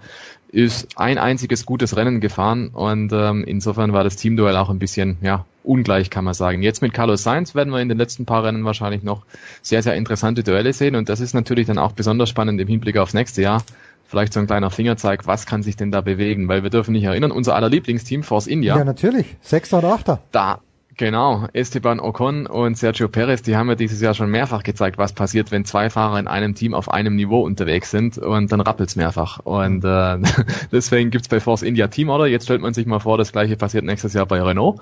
Ich glaube, dann haben wir alle mehr Spaß. Ja, und mehr Spaß, darum geht's uns ja ganz, ganz hauptsächlich in dieser Geschichte. Wie lange The Voice bis Renault wirklich um das Stockerl mitfährt, ohne dass jemand ausfällt? Also man muss, glaube ich, jetzt noch fairerweise äh, von drei Jahren ausgehen, äh, äh, denn die haben äh, ein Team übernommen, was quasi mit dem Rücken komplett an der Wand war, haben jetzt schon richtige Schritte gemacht, haben aber jetzt auch vor kurzem, vor paar Tagen sich ein bisschen geäußert, der äh, Renndirektor, und hat ein bisschen gejammert und gesagt, also Mercedes ist doch sehr unfair, weil die guten Mitarbeiter, die sie haben, die lassen sie einfach nicht los und belegen sie, so sie den Arbeitgeber wechseln wollen, mit langjährigen Sperren. Okay. Ähm, da muss ich dann lieber sagen, muss ich sagen, liebe Renault-Freunde, dann habt ihr das Spiel nicht verstanden. Natürlich gehört das dazu. Und äh, Toto Wolf und Niki Lauda machen das sehr clever. Sie haben eine unglaublich gute Struktur geschaffen, haben natürlich vier, viel übernommen, muss man auch sagen. Die ersten ein, zwei Titel in dieser Hybrid-Ära mit den neuen Motoren, die Formel 1-Titel, Konstrukteur und Fahrer, die haben sie auf dem Silbertablett äh, präsentiert mhm. bekommen. Denn ganz klar, Ross Braun und auch äh, Norbert Haug hatten da die Weichen, die entscheidenden Weichen längst gestellt. Allerdings in diesem Jahr muss man sagen, gab es dezidiert aufgrund der großen Überlegenheit der Silberpfeile äh, Regeländerungen. die konnten nicht mehr auf der Basis aufbauen und im Grunde ist der gerade äh, gewonnen in Austin gewonnene vierte Konstrukteurstitel der wertvollste und mit Recht können sie sich da tatsächlich äh, in Brackley und auch in, in, in äh, Stuttgart auf die Schulter klopfen. Das ist was wirklich Besonderes. Mhm. Sie haben da einfach ein super Team geschaffen. Und wenn es mal Probleme mit dem Auto gibt, wie möglicherweise jetzt in Mexiko am kommenden Wochenende, das, denn das ist eine Rennstrecke, wo man mit maximalen Downforce fährt, aufgrund der großen Höhe über der Meeresspiegel. Und genau dann hatten in diesem Jahr die Mercedes immer wieder Probleme, wenn mit maximalem Abtrieb gefahren werden muss. Ähm, insofern erwarte ich jetzt ein sehr, sehr spannendes Rennen in Mexico City. Ähm, Lewis Hamilton braucht allerdings nicht mehr sehr viel, um tatsächlich auch als Fahrerweltmeister festzustehen. Trotzdem glaube ich, dass Red Bull und Ferrari dort auf Augenhöhe fahren. Aber man muss nur mal sagen, Glückwunsch tatsächlich an äh, Mercedes. Die haben das sensationell gemacht und haben einfach äh, tatsächlich die besten Leute, haben die beste Stimmung, die beste Struktur geschaffen. Und da fehlt Ferrari einfach noch ein bisschen was. Tja, und haben uns äh, für ein paar Rennen im Glauben gelassen, dass es in diesem Jahr spannend wird. Pete, du hast vorhin die Strafen angesprochen für Martin Truex Jr., deren zwei. Max Verstappen hat auch eine Strafe bekommen, weil er rausgefahren ist. Ich glaube nicht mal absichtlich. Fünf Strafsekunden und Verstappen sagt dann, sowas macht den Rennsport kaputt. Was sagt Pete Fink? Ja, natürlich macht sowas einen Rennsport kaputt, das ist ja ganz klar. Ähm, was wollen wir denn sehen in der Formel 1? Wir wollen eine Überholmanöver sehen und das Manöver von Verstappen gegenüber Kimi Räikkönen, das war einfach sensationell. Da äh, beißt die Maus keinen Faden ab. Das war, war super. Und wenn sogar der Kimi dann twittert, dass er nicht versteht, warum der Verstappen eine Strafe bekommen hat, das sagt eigentlich alles. Da brauchen wir nicht drüber reden. Ähm, wir haben noch eine Strafe vergessen vorher im Netzkarteil. Das war die Strafe gegen Matt Kenseth. Der hatte da dieses Thema mit äh, der Five-Minute Repair Clock und das ist genauso eine bescheuerte Regel. Da kam dann ein siebter Mann über die Boxenmauer gehüpft und, und hat versucht, seinem Auto zu helfen und dann disqualifiziert man den Kenseth gleich und deswegen wurde er äh, quasi des Meisterschaftstraumes beraubt. Ähm, ich finde generell Strafen im Motorsport, ich, ich finde es ich find's absolut Mischuge, ja, ich bin. ähm, speziell im Fall von, von äh, Max Verstappen, ich, also das, ein, ein, ein, ein, ein super Überholmanöver innenrum hat den Kimi völlig überrascht. Kimi hat mhm. dann gut reagiert, hat aufgemacht. Verstappen ist innen durch. Ähm, man kann jetzt darüber diskutieren, ob er das zum Beispiel in Monaco in der Haarnadel auch gemacht hätte weil da eben sehr, sehr nah die Mauer dran ist. Aber das eine schließt das andere ja nicht aus. Also bitteschön, ich kann doch nicht hergehen und kann dann irgendeinen disqualifizieren oder, oder strafversetzen, nur weil er einfach seinen Job gemacht hat. Wollen wir auch nicht. Also am kommenden Wochenende, äh, also ich finde den Verstappen auch cool. Das ist derjenige, für den ich eigentlich mittlerweile den Fernseher einschalte und für die ersten acht Runden von Fernando Alonso, weil dann scheidet er eh aus. Also am Wochenende steht... Äh, das wird aber besser werden. Das wird besser werden im nächsten Jahr, lieber Jens. Mit dem mit Renault-Motoren, oder? Äh, ja. Im nächsten Jahr. Und Honda, Moment, Honda startet dann Red Bull aus, habe ich das richtig? In Erinnerung? Toro Rosso. Ah, Toro Rosso. Toro Rosso ah. zunächst mal. Okay. Na, und dann wird man sehen von Red Bull, ob das mit Toro Rosso funktioniert. Wir, glaube ich, haben da alle bisschen unsere Zweifel, nachdem sie es in den letzten drei Jahren nicht hinbekommen haben. Mhm. Warum sollen sie es jetzt hinbekommen? Aber sollte es funktionieren und die haben unheimlich gute Ingenieure und die haben äh, tolle äh, Motorsport-Vergangenheit, sehr große Erfolge, Honda auch in der Formel 1. Aber wenn sie tatsächlich die Kurve kriegen, dann hat Red Bull natürlich durchaus ein Auge drauf und wird sagen, wenn die Motoren jetzt gut sind, im Junior-Team haben sie sich bewährt, jetzt holen wir sie zu uns. Ja, stimmt. Oder um den alten, äh, äh was den alten, äh, um Robert Haug zu, zu, zu äh, zitieren, der würde wahrscheinlich sagen, wer Honda unterschätzt, macht einen Fehler. Oder Stefan? Einen großen Fehler. einen ganz großen Fehler. Ah, ja. das, das ist ein, ein Traditionalist. Das ist ein Mensch. Wie, geht's, wie, wie, wie, wie wird richtig ausgesprochen, das Fehler? Das ist schon richtig. Du hast es schon richtig gesagt. Ja, ich, ich finde, von Stefan Ehlen kam das jetzt auch sehr, sehr rund um die Ecke. Selbstverständlich. Also, es wäre ein Fehler. Feiler, ja, ja schön, ja, schön, das, das, das ist schön. So, so gehört das. Wir, wir werden uns gleich damit beschäftigen, was ihr am Wochenende treibt, aber nochmal ganz kurz, Mexiko, also im Zweifel eine Ferrari-Strecke, Stefan Ehlen, aber das ist ja bei der letzten schon nicht gut gegangen. Ich glaube, Singapur war es, oder? Wo sich äh, der Vettel und der Räikkönen selbst rausgenommen haben.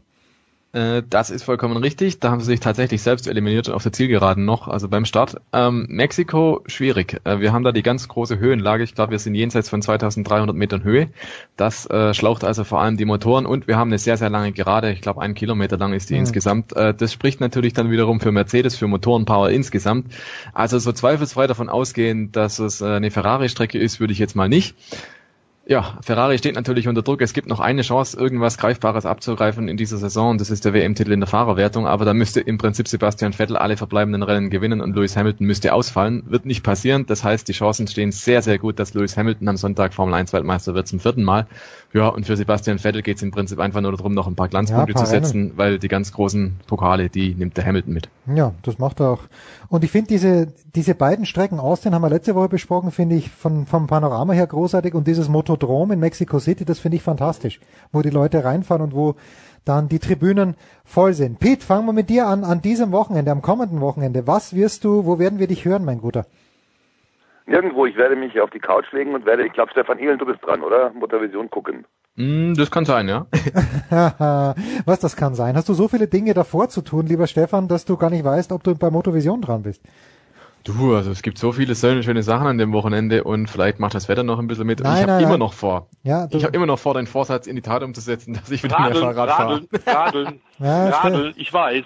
Stefan, das ich werde dich fragen, Stefan. Ja, das, das wird nichts werden, das mit dem Radeln, weil ab Freitag soll es wieder bisschen Banane werden. Also, Stefan Ehlen hören wir bei Motorvision TV. Pete Fink wird das Ganze sich auf der Couch anschauen, außer es läuft ein Tennisturnier, aber da bin ich eigentlich ziemlich sicher, dass das nicht der Fall sein wird. The Voice, was gibt's für dich am Wochenende? Du, ich habe wieder ordentlich zu tun. Wir haben, das ist jetzt auch die Zeit so langsam, wo zwar tatsächlich überall, um in deiner Sprache, lieber Jens, zu schreiben, Matchbälle ja. äh, vergeben werden. Also zum Beispiel Motorrad-Weltmeisterschaft sollte man sagen, Matchball für Marc Marquez an diesem Wochenende. Ähm, das ist ja auch sehr spannend. In der Rallye-Weltmeisterschaft könnte ein Matchball vergeben werden, Sebastian Auger und das äh, kleine, aber feine äh, Team M-Sport-Team von Malcolm Wilson gegen kann die her großen Herstellerteams vielleicht auch Champion werden in Wales bei der äh, England Rallye. Ähm, es gibt also wirklich viel zu tun und wir haben äh, neben den aktuellen Berichterstattungen dort natürlich jetzt auch schon die Highlights. So langsam geht's ja dann auch schon in die Zwischensaison, also Saison 2017, 2018 und bis Weihnachten kommt bei vielen Ländern dann, kommen dann die Highlights, also die besten Szenen des bisherigen Jahres in vielen Rennserien. Wir machen die WEC Highlights. Ich mache auch so kleine Geschichten wie Motocross, äh, Seitenwagen, Motocross, äh, GT-Sport passiert noch viel. Da habe ich gerade gehört, dass der Stefan Ehl, und da wird er uns dann ausführlich berichten dürfen über Kultur und Motorsport. Der darf nach Macau. Schon wieder? Riesenfreude für Schon mich wieder? und Riesenfreude für ihn. Ja. Wann, wann fährst du nach Macau, Stefan Ehl? Äh, das ist Mitte November, ich glaube vom 16. bis zum 19. Aha, das Spielerparadies, das Zockerparadies. NASCAR, Finalezeit. Ja, ja, das ist das, was äh, ein bisschen blöd ist, weil das kollidiert nämlich damit. Aber gut, man kann nicht überall gleichzeitig sein. Ja, ja komm, und wer lieber in Macau oder in München, also bei aller Freundschaft. Fantastisch. ich würde lieber in München sein, aber das bin nur ich. Das war's mit dem Motorsport. Danke Pete, danke Stefans. Kurze Pause, dann geht's ja weiter.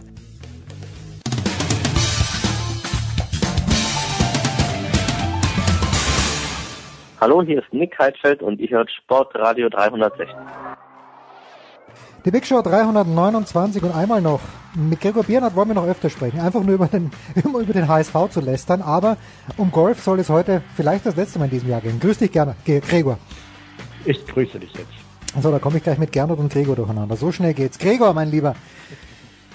Äh, die Top-Meldung, die ich die letzten Tage aus dem Golfsport mitgenommen habe, Tiger Woods ist cleared to swing fully. Ich weiß nicht, ob er selber gepostet hat oder ob ich es auf Sports Illustrated gepostet habe.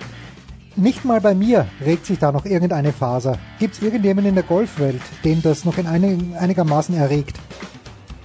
Ja, es, ich habe es auch so wahrgenommen, als dass das natürlich überall irgendwie schon geschrieben wurde, aber von, von allen, die irgendwie so mit dem Golfsport oder im Golfsport involviert sind, auch erstmal so mit so die, die Schultern sind so ein bisschen zurückgegangen und man wusste nicht so ganz genau, was man davon jetzt halten soll, weil er halt schon ein paar Comebacks irgendwie äh, hingelegt hat äh, und und es immer wieder probiert hat in den letzten Jahren, was nicht so richtig hingehauen hat. Ich habe äh, auf YouTube mir seinen Schwung mal angeschaut und ich bin kein kein Golflehrer, aber das sah irgendwie eher nach einem Schwung von einem ab 50-Jährigen aufwärts aus. Also das hatte so ein bisschen den Anschein, als hätte er sich jetzt wirklich sehr zurückgenommen, was natürlich auch sinnvoll macht, weil ihn auch seine intensive Bewegung sicherlich ein bisschen ähm, Gesundheitsprobleme und Verletzungsprobleme beschert hat in den letzten Jahrzehnten. Aber das war irgendwie jetzt erstmal nicht so der Tiger Woods, wie wir ihn kennen. Er ist natürlich auch älter geworden in der Zeit so what? Ich würde sagen, geben wir ihm einfach mal die Gelegenheit, ähm, wieder ein bisschen zu trainieren. Ähm, und dann bin ich gespannt, wann er tatsächlich sein, sein Comeback gibt, ob das eventuell doch irgendwie dann noch dieses Jahr ist. Ich habe mich da gar nicht weiter hm. ähm, schlau gemacht, wann, wann er jetzt äh, vorhat, sein erstes Turnier wieder zu spielen.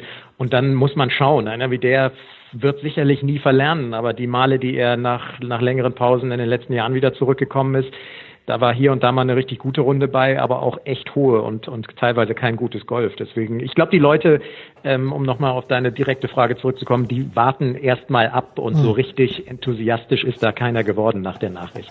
Braucht der Golfsport jetzt äh, von, von TV-Präsenz, braucht er den Woods noch oder braucht er ihn mehr denn je? Weil ich, ganz ehrlich, mein Interesse, auch wenn Rory keinen Ball mehr trifft oder nur mehr wenige Bälle trifft, mein Interesse ist schon zurückgegangen. Ja, ich ähm, kenne da auch die, die aktuellen Zahlen nicht. Sicherlich ist, äh, sind die Einschaltquoten zurückgegangen ähm, mit den, in den Zeiten, in denen Tiger dann nicht mehr gespielt ja. hat.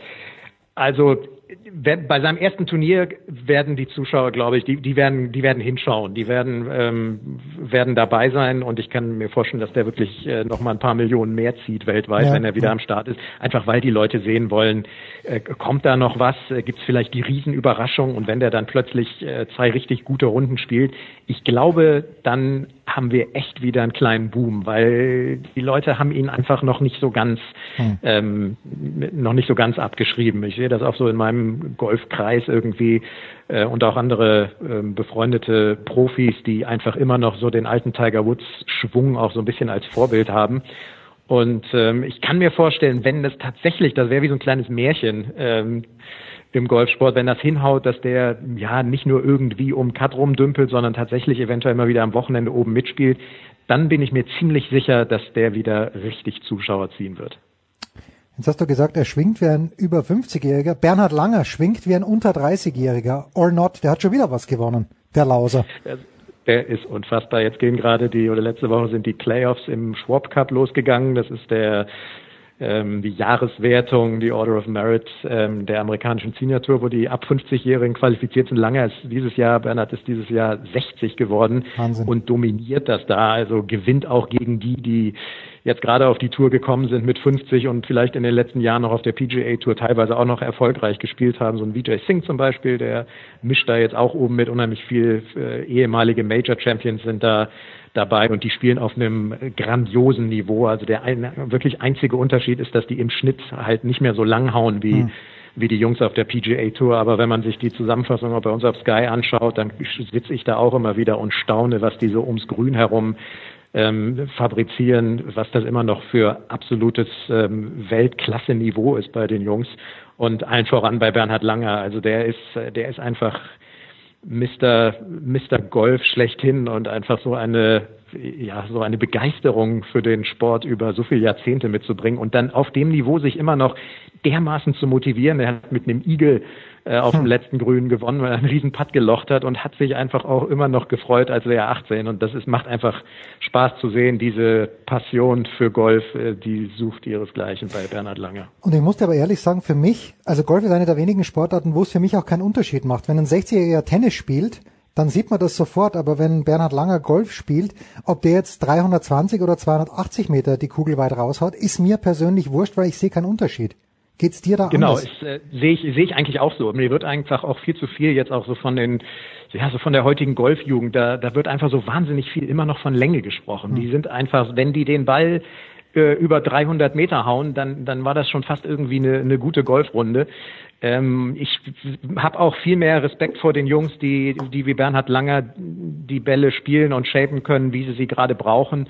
Das ist einfach doch ziemlich verloren gegangen. Die Jungs heute spielen niedrig, weil sie die Bälle mit ihrer, mit ihrer Lieblingskurve einfach wahnsinnig weit rausjagen und dann teilweise nur noch Wedges in die Grüns haben und die Topspieler, die können die Wedges äh, und die hinten raus mit einem, mit einem Schnitt von 290 Metern vom Abschlag aus die aber nicht in der Weltspitze sind, die haben dann genau da ihre Probleme. Und das ist genau das, was ich beeindruckend finde. Und das, da leben die, die sogenannten, ja, die Senioren, die Seniors auf dieser PGA Tour Champions in Amerika, das ist deren Spiel. Und die hauen aus 100 Metern abwärts hauen die einfach die Dinger an Stock, spielen Birdies und äh, spielen oder liegen am Ende 19, 20 unter hm. Paar nach dem Turnier und spielen aber wohlgemerkt nur drei Runden bei den meisten Turnieren und nicht etwa vier. Also die scoren einfach auch noch irre. Und wie du gesagt hast, für mich ist auch also ich schaue mir ähm, unter Umständen lieber ein PGA Tour Champions Turnier in kompletter Länge an, mhm. als sagen wir mal ein bisschen überspitzt jetzt ein durchschnittliches European Tour Turnier.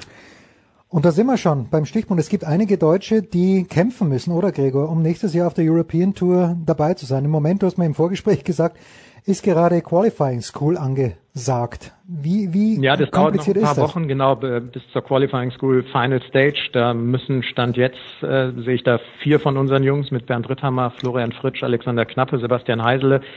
Ähm, muss man mal schauen, inwieweit der ein oder andere vielleicht die letzten Challenge Tour Turniere noch mitspielen kann. Die Top 15 über die Challenge Tour, die ähm, qualifizieren sich auch für die European Tour im nächsten Jahr wieder. Äh, da hat, meine ich, Sebastian Heisele ist da ähm, Zweiter geworden in hm. China und hat sich unter die Top 15 gespielt. Ähm, ansonsten Qualifying School ist richtig. Wer safe äh, qualifiziert ist schon, das ist ähm, Martin Keimer, Maximilian Kiefer und Marcel Sieben. Die werden wir also nächstes Jahr wieder auf der European Tour haben.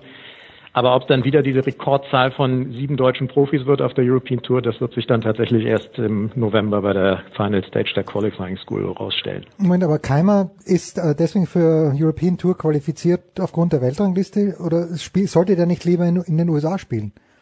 Ja, ähm, also qualifiziert ist er aufgrund, äh, doch der, der hat gleich, der hat gleich mehrere, äh, mehrere Kategorien, sagen wir mal, hm. als äh, noch äh, ehemaliger Major-Sieger, US Open Champion ist eine Kategorie, aber er ist auch ähm, ganz locker unter die unter die Top 100 im Race to Dubai bekommen. Also dann hast okay. du die Tourkarte sowieso ähm, safe.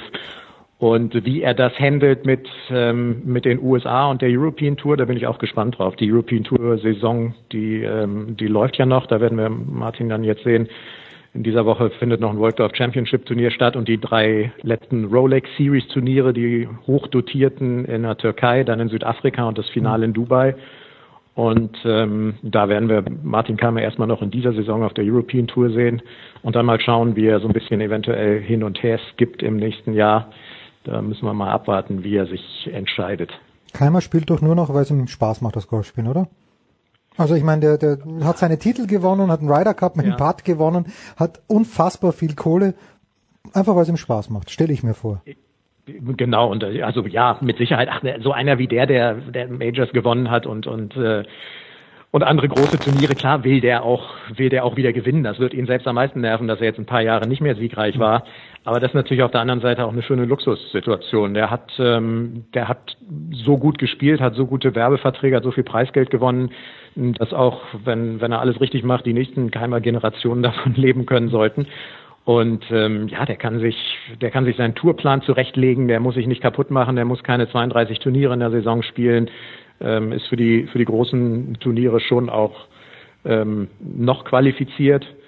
Und ähm, ansonsten, ja, ansonsten kann er kann er das das Golfleben genießen. Er trainiert immer noch hart, will natürlich wieder wieder oben mitspielen, will wieder um um Titel spielen.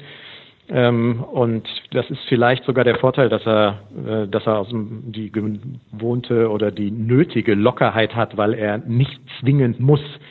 Und ähm, einer wie, wie Keimer, der jetzt schon zwei Majors gewonnen hat, das sage ich immer wieder, das muss einmal Klick machen, dann fallen wieder ein paar Putts mehr.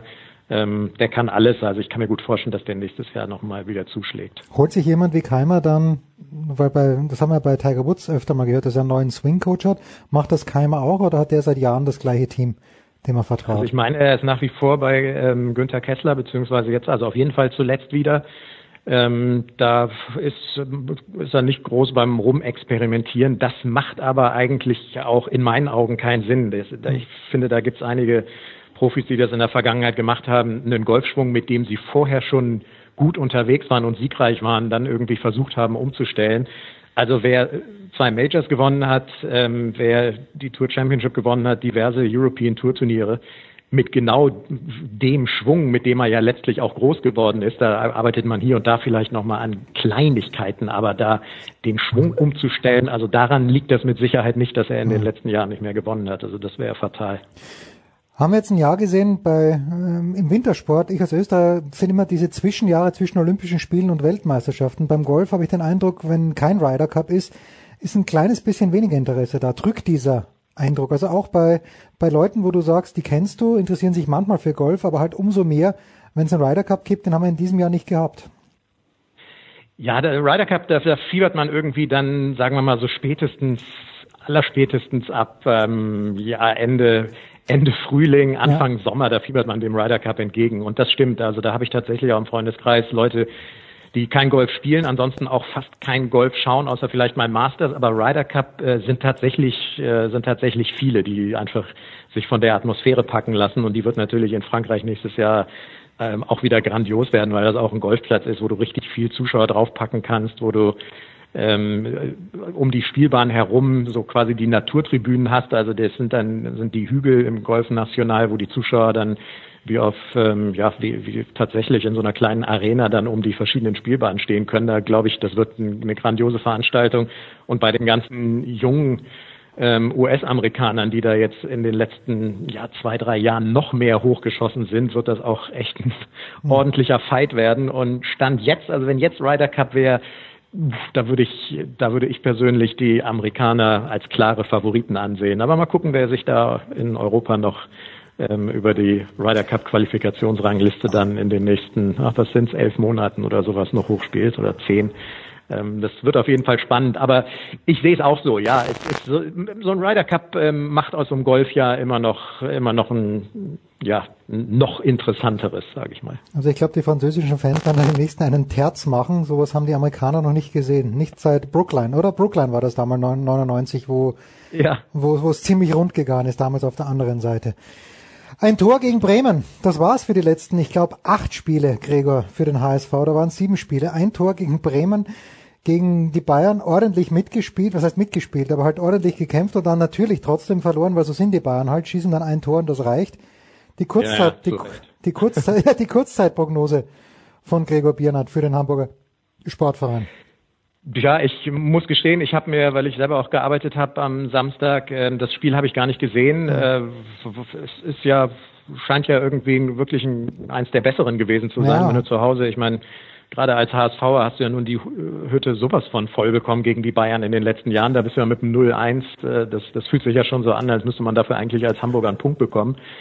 Ähm, wenn das irgendwie eventuell so ein bisschen das Maß aller Dinge werden könnte, den Rest der Saison, dann, dann ist vielleicht irgendwie Platz 13, 14 oder sowas mit nicht allzu großen Mühen drin. Hm. Aber sie müssen ja nun offensichtlich einfach mal gewinnen und irgendwie, wenn, wenn so ein Bobby Wood, von dem sie von dem wir nun alle gehofft haben, dass er mal irgendwie ein paar Buden macht, so überhaupt nicht mehr trifft und so. Äh, und das Spiel nach vorne ist beim HSV eigentlich traditionell, das kenne ich aus den letzten Jahren gar nicht anders, irgendwie eher durchschnittlich dann kannst du am Ende vielleicht äh, nur froh sein, wenn, wenn einmal mehr zwei oder drei Mannschaften noch schlechter waren. Ich bin irgendwie echt ein bisschen betrübt auch als jemand, der in Köln wohnt, was da beim FC passiert. Oh ja. Also die haben ja noch gefeiert, ähm, Freundeskreis natürlich auch viel FC-Fans, ähm, was den Einzug in den Europapokal angeht und dann diese Saison hinterher und jetzt irgendwie, dass, äh, dass der Schmatke geht und, und der Vorstand auch noch irgendwie da völlig perplexes Null drauf vorbereitet und der arme Stöger, den haben sie letztes Jahr auch gefeiert und nichts geht mehr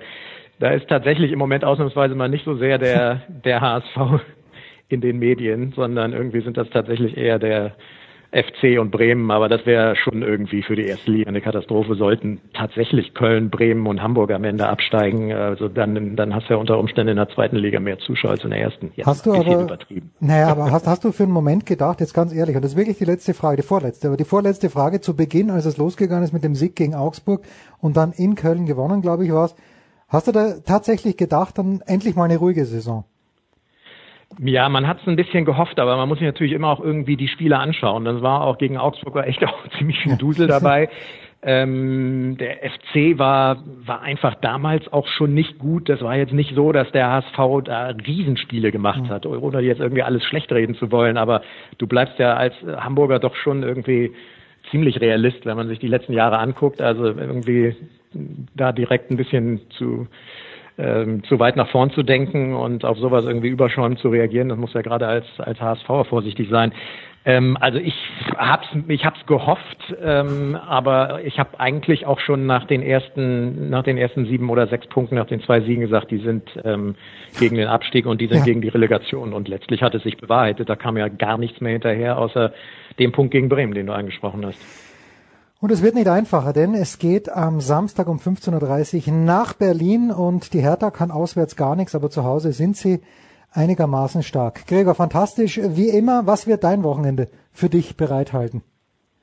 Och, ich habe ähm, ich hab viel kommentiert die letzten Monate, was auch schön ist. Ähm, aber jetzt habe ich drei tatsächlich drei freie Wochen. Also Schön. zumindest äh, werde ich drei Wochen ähm, nicht kommentieren für Sky und werde mal ein paar andere Dinge machen. Freue mich mal wieder ein bisschen länger in meiner Kölner Heimat zu sein und werde mir ja auch seit längerem mal wieder den HSV dann anschauen mit ein paar Kumpels am Samstag und mal gucken. Vielleicht ist da ja irgendwie so eine so eine kleine Überraschung drin und ähm, sofern es das Wetter zulässt, hau ich auch selber mal wieder auf den Ball. Natürlich, es soll, also doch, soll, soll doch schön werden zum Wochenende hin. So, und äh, der, ja, man weiß es nie beim HSV. Da gewinnen sie vielleicht in Berlin. Danke, Gregor. Wir machen eine ganz kurze Pause. Big Show 329.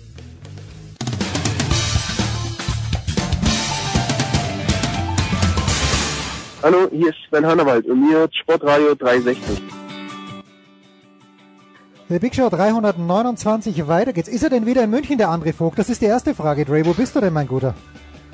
Nee, ich bin momentan in, in Wolfsburg hier. Ähm, aber morgen, also heute, äh, Donnerstag, geht's äh, dann wieder nach München ähm, fürs, ne, nicht fürs ganze Wochenende, aber dann am Samstag, glaube ich, bin ich dann wieder hier, äh, mache zwei Spiele für die Zone und äh, ja, lass mir wieder gut gehen in der bayerischen Landeshauptstadt. Weil das Schöne ist ja, wenn man am Wochenende bei der Zone arbeitet, da gibt's ein Buffet. Es ist nicht königlich, aber es ist immerhin was zu essen. Ja, muss man wissen, dass es Buffet eigentlich nur für die Fußballer gibt oder für die, die tagsüber arbeiten. Wenn man dann abends ankommt oder nachts, wie es in meinem Fall ja immer der Fall ist, dann kriegt man da nichts mehr von ab.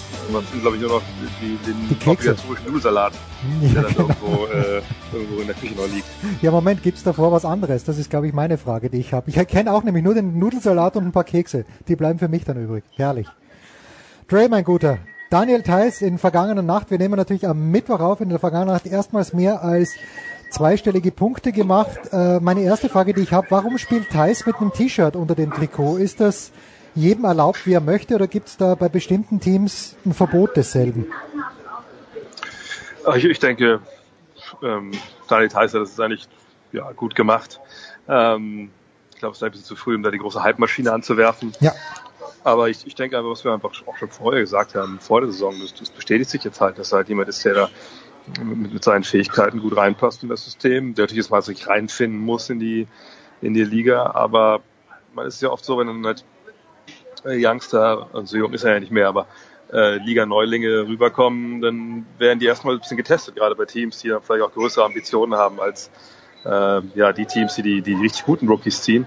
Und dann kriegt man oft natürlich von den jeweiligen Trainern so ein paar Aufgaben und mal ein bisschen mehr Aufgaben. Dann guckt man halt, wie, wie nimmt der Spieler die an. Und Hm. bisher muss man sagen, er macht das Thais sehr, sehr gut. Ähm, und wir haben es, glaube ich, auch vor, vor zwei Wochen mal gesagt, dass ähm, seine Saison vielleicht eher so sein wird wie die von Paul Zipser Ja. ähm, im Vergleich zu der von Tibor Pleiss. Aber das sieht man jetzt schon, dass er sich da jetzt Minuten erkämpft und mich würde es nicht wundern, wenn die Rolle sich da jetzt in den nächsten Wochen und Monaten vielleicht sogar ein bisschen vergrößert. Siehst du da irgendeinen Einfluss von Dennis Schröder, dass der ihm da ein paar Tipps mit auf den Weg gegeben hat? Weil ich glaube, die beiden sind ja sehr gute Kumpels.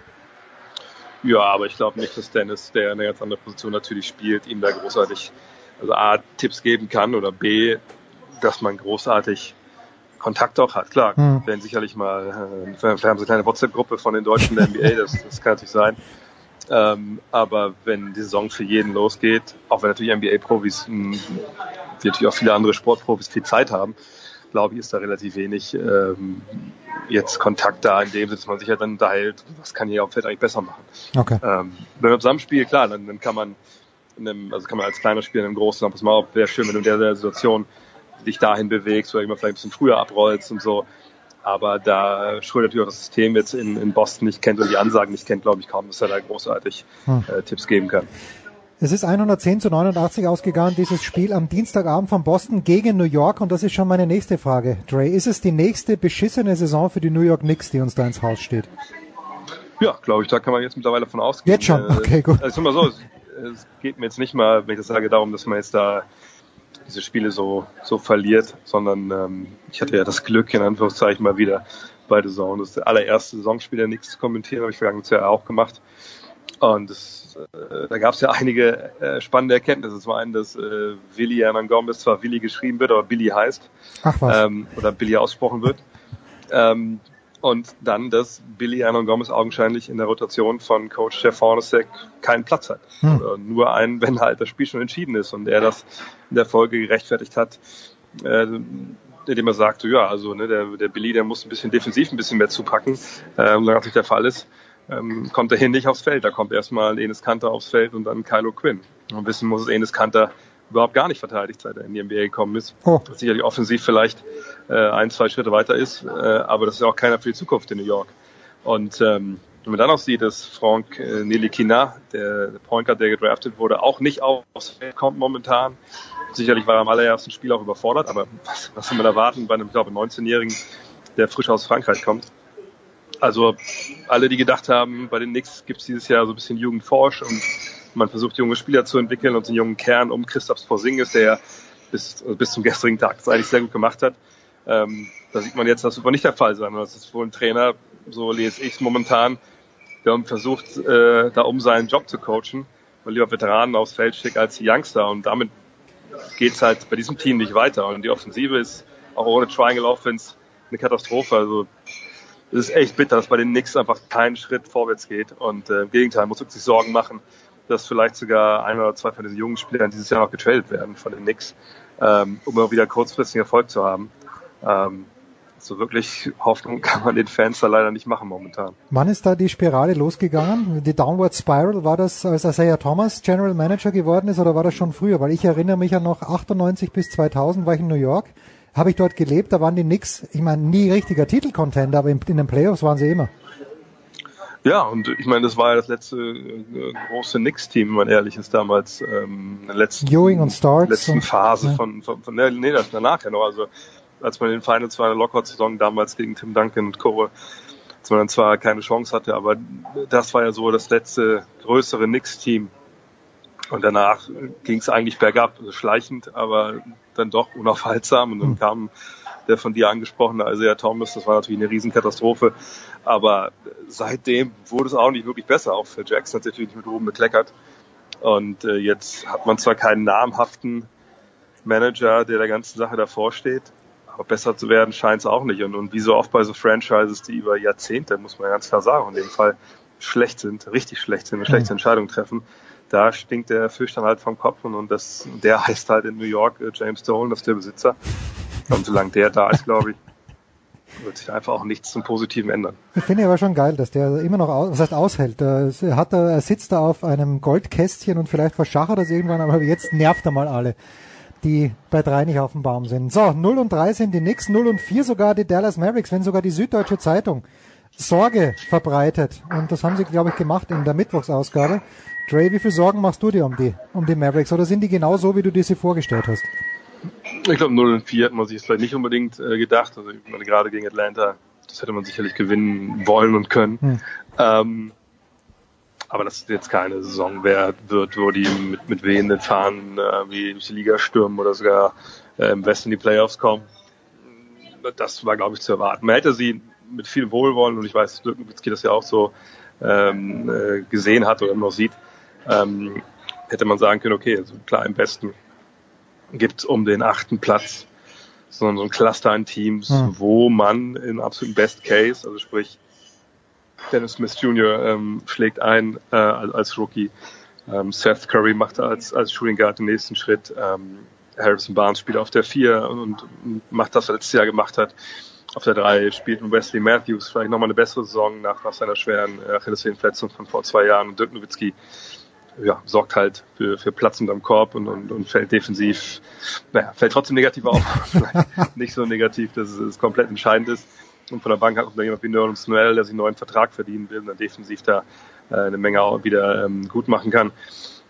Ich denke, so kann man immer noch denken. Ähm, und wenn Curry zurückkehrt irgendwann von seiner Verletzung, vielleicht wird es dann wirklich nochmal nachhaltig besser. Aber es kann auch ganz, ganz schlecht laufen. Es kann auch so laufen, dass vielleicht dieses Team ja wenn man eine schlechte Saison findet, einfach so ein bisschen den Boden unter den Füßen verliert und es dann eine Saison wird, wo man auch vielleicht sagt, gut, das letzte Jahr, wo man wirklich tanken kann, ist dieses Jahr. Ab der übernächsten Draft gilt ja dann ja dieses neue Lottery-System. Äh, und klar, Mark Cuban war eigentlich immer dagegen. Vergangenes Jahr hat er gesagt, okay, wir machen, wir machen mal so ein bisschen Tanking Light. Hm. Aber wenn du Dennis Smith Jr. hast, also jemand, der wirklich einer der, der besten Point Guards der Liga werden kann die nächsten Jahre, und du hast vielleicht nächstes Jahr das Glück und ziehst nochmal relativ früh noch einen jungen Star, dann hast du endgültig diese, diese neue Ära nach Nowitzki eingeleitet. Und ich glaube, das kann auch dann, wenn es sagt, jetzt in die Saison schlecht läuft, äh, glaube ich, den Mavs auch niemand verdenken, dass sie da jetzt in der 20. Saison von Dirk Nowitzki vielleicht am Ende nicht versuchen, jeden, jeden Sieg irgendwie rauszuquetschen. Weiß man schon, hat er, hat er avisiert, was er machen wird, der Dirk? Ich kann ihn mir ja, ich meine, ich, ich kenne ihn überhaupt nicht persönlich, ich kenne ihn nur aus der Ferne, aber wird das dann ein Coach werden? Wird er irgendwie in der Dallas Organization dabei sein oder zieht sich der auf seinen Landsitz zurück und genießt seine Kinder? Also ich, ich, ich vergleiche das persönlich so ein bisschen mit dieser Entscheidung damals, äh, wann hört er im DBB-Team auf? Und ähm, ich weiß, dass ich 2008 nach dem letzten Spiel äh, in, in Peking hm. der deutsche Nationalmannschaft hatte auch ein Turnier, was ja nicht, sag ich mal so, nicht optimal lief. Ähm, man hat sich ja ein bisschen unter Wert verkauft, glaube ich, äh, rückblickend. Ähm, war dann so die Mixzone irgendwann leer, und noch ein Kollege da, den er äh, wohl aus, aus Würzburg kannte und ich war ja auch schon am, am Gehen und dann habe ich ja mitgekriegt, wie der ihn nochmal angesprochen hat und sagt, fragt er so, ist es, war es das jetzt? Das ist das dein letzter Auftritt gewesen, Nationalteam. Und Nowitzki, wenn man ihn ein bisschen kennt, man weiß, man hat diesen Autopilot, und wenn der Presse spricht, dann schlägt er halt einen Schalter um und dann hm. ist das halt Presse Dirk. Und es gibt dann auch den, natürlich den, den realen, also den, den normalen Dirk. Ja. Und auf einmal hat der halt dann gesprochen, sage ich mal. Und er hat mir gesagt, hey Mann, ich, ich weiß es einfach nicht, ich weiß nicht. Okay. Kann sein, kann nicht sein, ich, ich gucke halt, wie ich mich fühle. Und ähm, ich denke, so ist es jetzt eigentlich auch. Ähm, ist natürlich eine viel größere Entscheidung, äh, ob ich jetzt meine aktive Karriere beende äh, im Vergleich zu, ich spiele nicht mehr für die, für die deutsche Nationalmannschaft. Und es war ja auch nicht sein letztes Spiel. Er ist dann ja, nochmal zurückgekommen, ne? ähm, so, sogar mehrfach zurückgekommen. Und äh, ich, ich denke aber persönlich, das ist jetzt aber auch nur meine Meinung, wie ich das lese überhaupt gar nicht, keine Inside Information. Ich bin mir relativ sicher, dass es das letzte Jahr ist, denn äh, auch wenn es jetzt aufwärts geht, es ist, geht halt nicht sag ich mal, so schnell aufwärts, dass man jetzt Jahr schon Playoffs mitspielen könnte. Äh, ich denke, Dirk sieht halt auch, dass er defensiv äh, und auch von der, von der Geschwindigkeit einfach auch schwer mithält. Er selber ist jetzt auch jetzt schwer in die Saison reingekommen. Da müssen wir immer abwarten, bis es jetzt die nächsten Wochen, Monate weitergeht bei ihm. Und er hat immer gesagt, also wenn ich mal keinen Spaß habe, äh, wenn der ganz kriegt, dann, höre ich halt auf. Es wird für mich nie nur ein Job sein.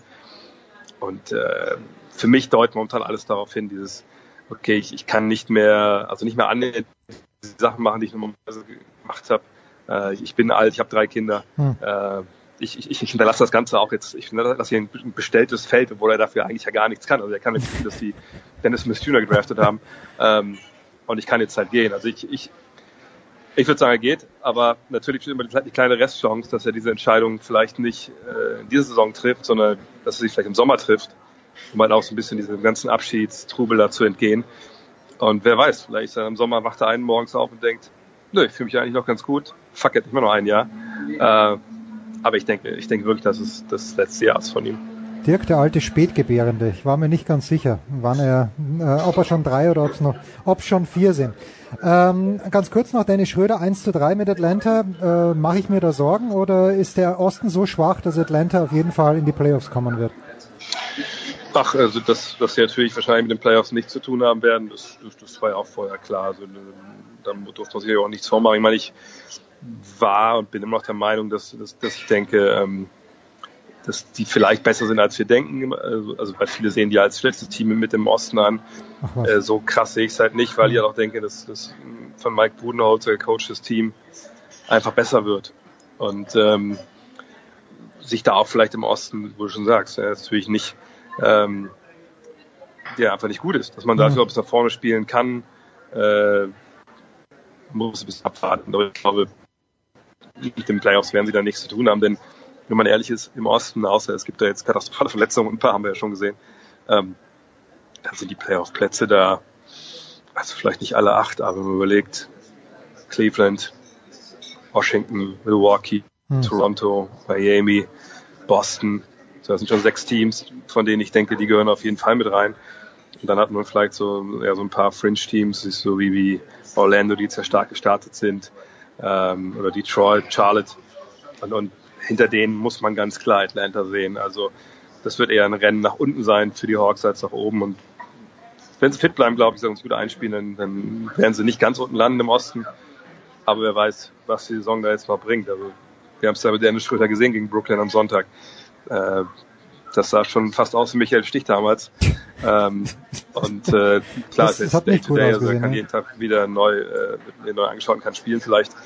Aber wenn du einmal so umknickst oder er so umknickt und verpasst eine gewisse Zeit, dann ist dieses Team verloren, weil es einfach keinen adäquaten Ersatz gibt. Und, und, und von daher müssen wir mal abwarten. Aber mich würde schon sehr überraschen, wenn sie in die Playoffs kommen. Ach, wenn, wenn, jetzt, wenn sogar Dre mit einer Tennisreferenz um die Ecke kommt, dann ist es Zeit aufzuhören. Aber wir müssen natürlich über den VfL noch kurz sprechen. Äh, Martin Schmidt kann nur unentschieden, aber ich glaube, das letzte Unentschieden, mit dem kannst du ganz gut leben, oder? Ich glaube, ich kann mit einigen von Unentschieden, wir jetzt hatten, ganz gut leben. Aber beim FC Bayern, wenn du da äh, ähm, zurückkommst nach, nach 0 zu 2, das ist, glaube ich, auch nicht, nicht so wild. Äh, von daher, das war schon okay bis jetzt. Ähm, klar, mir wäre es lieber auch mal, wenn wir das Spiel gewinnen würden. Aber also ich meine, ich, ich bin ja immer so ein Typ, ich, ich bin ja ein äh, Fan so vom Prozess. Also, ne, wie, wie geht's weiter? Also, wie, wie entwickelt sich so ein Team? Er hat ja immer auch die richtigen Sachen gesagt, dass es halt nicht von heute auf morgen einfach äh, so nach vorne gehen kann. Aber natürlich würde jetzt mal ein Sieg ganz gut tun, einfach um auch, sage ich mal, äh, ja, das zu beschleunigen, ja, einfach, dass das, das Team so ein bisschen äh, Selbstbewusstsein bekommt. Andererseits jetzt hast du, wie gesagt, das Spiel in Bayern gehabt, äh, oder in München gehabt, das Spiel jetzt äh, gehabt gegen gegen wen war es am Wochenende? Äh, gegen Hoffenheim, Hoffenheim, Hoffenheim ist ja, genau, genau, Titelanwärter. Äh, und das sind ja zwei Teams, die, die oben stehen, bist beide mal zurückgekommen, hast nicht verloren. Vielleicht könnte da schon ein bisschen was draus ziehen. Ähm, aber am Wochenende wäre es schön, wenn es da mal einen Sieg geben würde. Ray, ich muss dich on air fragen, damit wir das dann äh, in unserem Archiv nachspielen können. Du kommst am 5. November, hast du mir gesagt, wieder nach München. Das ist der Sonntag. Das Wie? ist falsch. Ich komme am, ich muss das nachschauen, aber ich wenn ich mich ganz ich komme am vierten, ich komme am dritten sogar schon. Am dritten komme ich abends nach München und ich fahre dann am sechsten zurück, genau. So, das heißt also Sonntagnachmittag hättest du Zeit für den Senftest. Sonntag, der fünfte, elfte. Vielleicht, sag ich mal. Das ist eine starke Ansage. Ich äh, am 5.11. Geburtstag habe. Ja, wie, weiß, wie besser feiern als mit Senf, entschuldige, wie besser feiern als mit Senf. Ist doch großartig. Aber wir können äh, da sicherlich drüber sprechen nochmal am Vormittag. Okay, dann machen wir das. Der große Dre Vogt, äh, bald wieder auf der Zone zu hören, schaltet ein am Wochenende. Ist er wieder da? Wir machen eine kurze Pause. Big Show 200, 329.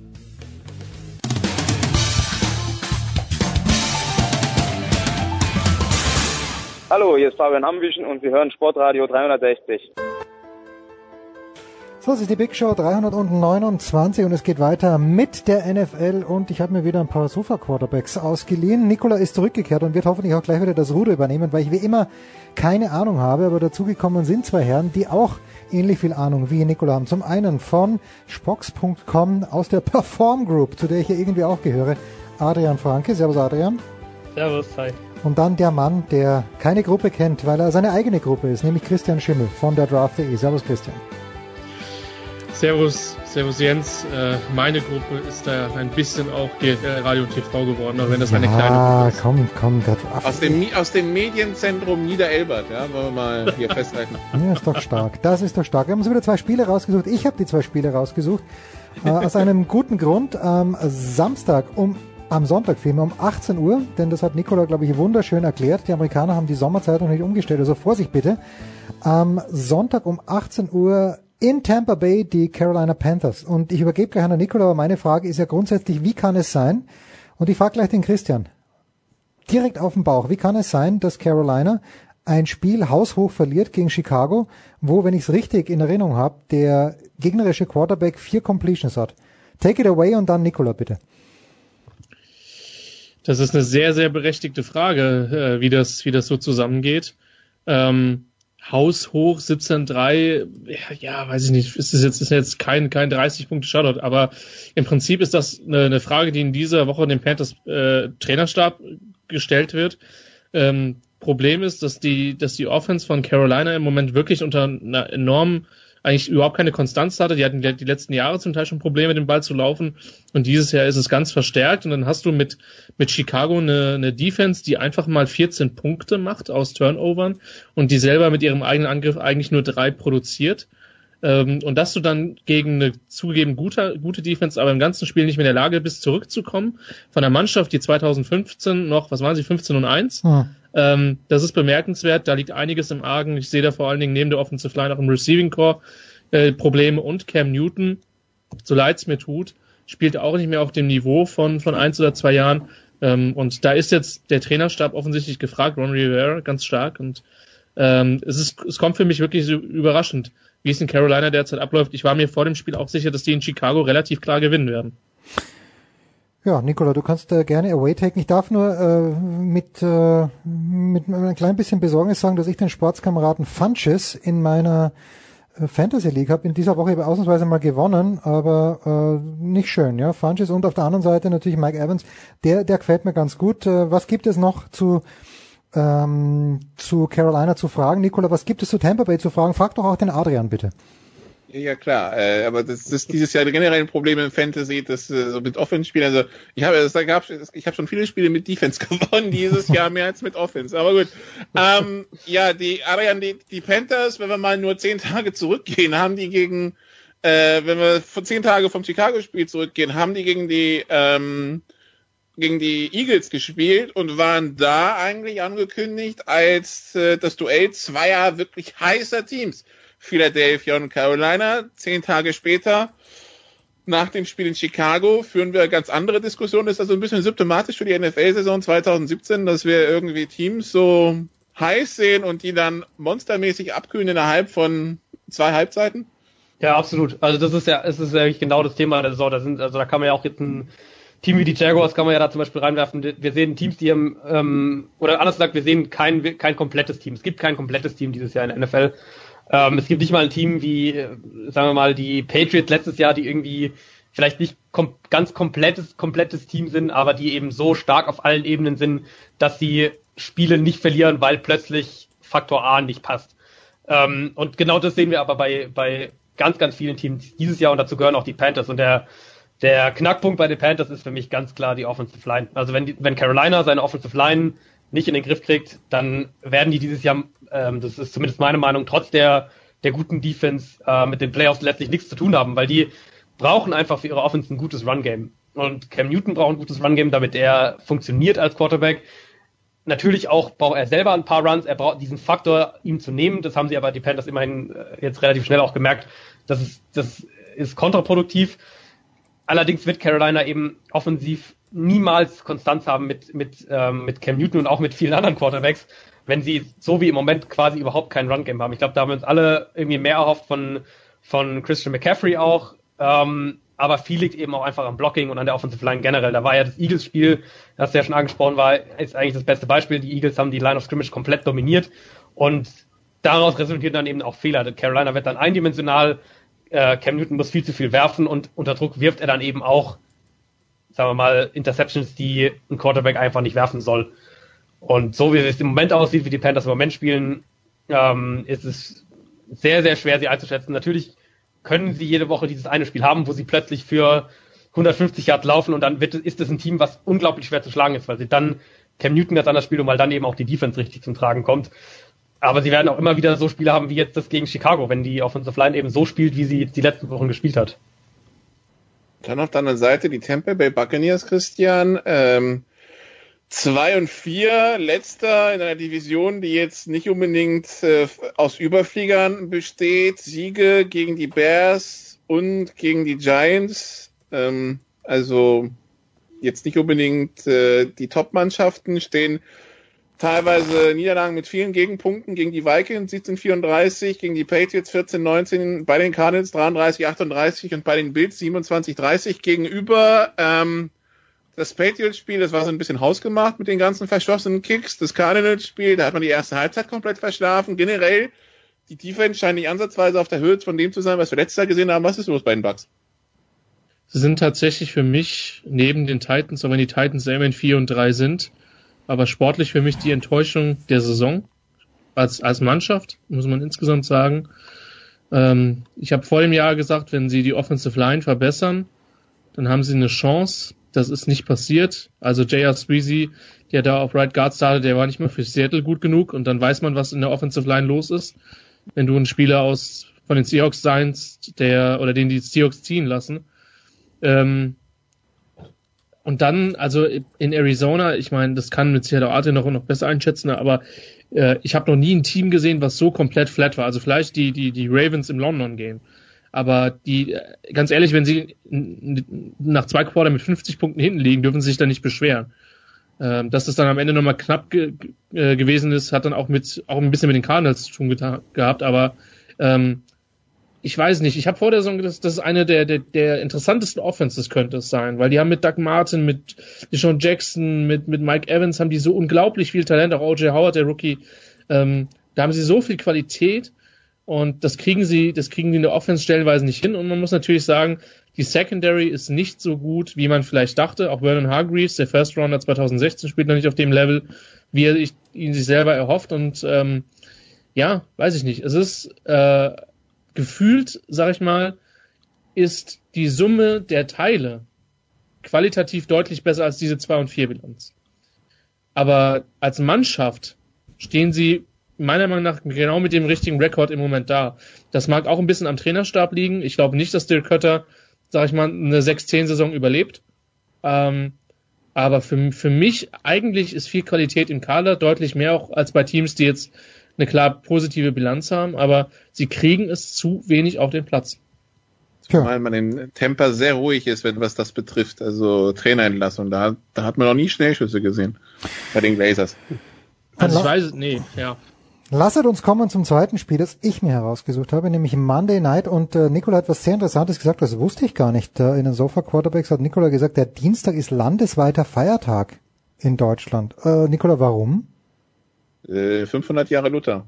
Reformationsjubiläum. Hat ah. euch die Reformationsdekade nicht erreicht. Das tut mir leid. Ja. Das ist auch daran das Gefühl, dass das hier im Süden, also südlich, äh, südlich von Kassel, hat, ja. ist gefühlt jede Stadt auch Lutherstadt im Augenblick äh, am, am Ortsschild. Also wenn er wenn er da nur einen Hund gestreichelt hat, ist man das Gefühl, es ist schon Lutherstadt. Also ja. das Jahr Luther, das hast du nicht mitbekommen, Jens. Aber gut, äh, Bayern ist ja katholisch. Bayern ist katholisch und ich bin Österreicher. Das ist noch katholischer. Das ist ja erstaunlich. Also, also wir, also wir im Süden haben jetzt quasi doppelten Feiertag, Dienstag und Mittwoch. Das ist ja. stark. Also die, ja, der, der Mittwoch, der Allerheiligen ist selbstverständlich Feiertag. Also Kansas City hat zu Gast die Denver Broncos und Kansas City. Adrian hat mit 5-0 begonnen, haben die letzten beiden Spiele verloren. Ich sage, das vorletzte nehme ich gerne mit, was gegen Pittsburgh war.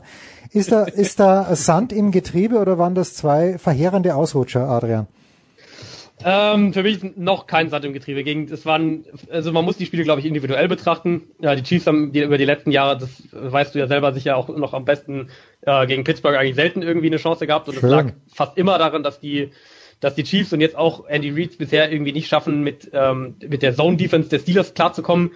Natürlich teilweise greifen da die Konzepte, die Kansas City so stark machen, eben nicht so gut, was, was diese ganzen Man-Beater-Konzepte, die sie eben spielen, auch das ganze Misdirection-Play, was, was sie im Run-Game haben, ähm, ist natürlich weniger effizient, wenn die, wenn die Defense sehr viel Zone-Coverage spielt. Ähm, gegen die Raiders dann hatten wir den Fall, dass die Raiders einfach wahnsinnig lange mit der Offense auf dem Platz waren, dass die Raiders auch offensiv ein bisschen Glück durch Schiedsrichterentscheidungen hatten.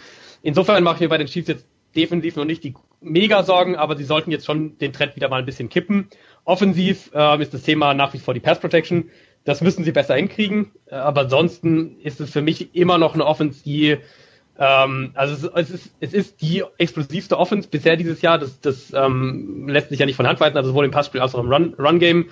Es ist die Offense, die mit am kreativsten aufgestellt ist. Ähm, sie haben Sie haben äh, Spieler, die den Unterschied ausmachen können, die Big Plays machen können auf allen, äh, quasi auf allen Ebenen der Offense. Wenn die die Pass Protection noch ein bisschen stabiler hinkriegen, dann mache ich mir um die Chiefs eigentlich tatsächlich keine großen Sorgen und sehe auch jetzt nicht, dass die jetzt irgendwie noch drei Spiele verlieren und plötzlich äh, 5 und 5 stehen und, und äh, Kansas City irgendwie komplett im Chaos versinkt. Das sehe ich überhaupt nicht. Ich mache mir da sowieso keine Sorgen. Ich, ich schaue dem ganz entspannt zu. Also Günther Zapf hat mir vor kurzem gesagt, keine Chance, dass die Steelers irgendwo hinkommen. Ich bin extrem tiefenentspannt, was diese Saison angeht. Nikola, die Fachfragen bitte. Ah, die Steelers. Ähm, ja, dann äh, ja, bleiben wir bei den Chiefs, gehen wir zu den Broncos. Also wir können ja erstmal über die Broncos sprechen, Christian. Die waren, weil, weil diese Entwicklung in der Saison interessant ist. vor der Saison, weiß ich noch, diskutieren wir mit Andreas äh, zum Thema Ja. Ähm, die brauchen Laufspiel, dann klappt es auch mit der Offense. Nach dem zweiten Spiel, dieses haushohe Sieg gegen die Cowboys, ja, Travis Simeon ist vielleicht mehr als ein Verwalter, vielleicht kann der auch Spiele gewinnen. Oh, dann äh, von den letzten vier Spielen haben sie drei verloren. Travis Simeon, da, da kam schon der erste um die Ecke und hat gefragt, ob, wegen Benchen, ob, er, ob er gebencht werden muss. Ähm, das sind äh, heftige Ups und Downs bei den Broncos. Zwei Auswärtsspiele bisher gehabt, beide verloren und jetzt geht's erst zu den Chiefs, dann zu den Eagles und dann haben sie die Patriots, Patriots zu Gast. Die nächsten drei Wochen so ein bisschen Wochen der Wahrheit für die Broncos, oder? Ja, kann man sagen. Wobei, also bei denen, die müssen einfach hoffen, dass alles, was auch nur ansatzweise O-Line spielen kann, gesund wird. Das ist bei denen wirklich das Ding. Die spielen da momentan mit Leuten in der Startformation, die, die du eigentlich nicht mal als, als Backup möchtest zum Teil. Und ähm, das hat man jetzt gegen die Chargers gesehen. Ähm, das hat man auch stellenweise in den Spielen davor gesehen. Und äh, die Simeon ist gut, wenn er Zeit hat oder ist ordentlich, wenn er Zeit hat. Ich persönlich konnte mich nie für die Lobeshymnen wirklich äh, erwärmen, auch wenn er, auch wenn er im ersten Spiel gegen die Chargers ziemlich gut gespielt hatte insgesamt. Ähm, aber die Broncos sind dann, glaube ich, sehr gut, wenn sie mit dem Vorsprung spielen können ähm, und das ein bisschen, sag ich mal, verwalten können. Ähm, Im Moment können sie überhaupt nicht laufen. Gegen die schlechteste Laufdefense der Liga konnten sie es am Sonntag jedenfalls nicht. Ähm, ich glaube, so wenige Tackles haben die Chargers in den ganzen, in den ganzen Spielen nicht verpasst wie, äh, wie an dem, an dem entsprechenden Sonntag. Aber äh, wenn, wenn sie einen Rückstand aufholen müssen, dann wird's schwer. Auf der anderen Seite muss man natürlich sagen, die Defense von denen ist immer noch ähm, eine der drei besten in der NFL. Das ist schon wirklich herausragend, was sie da stehen haben.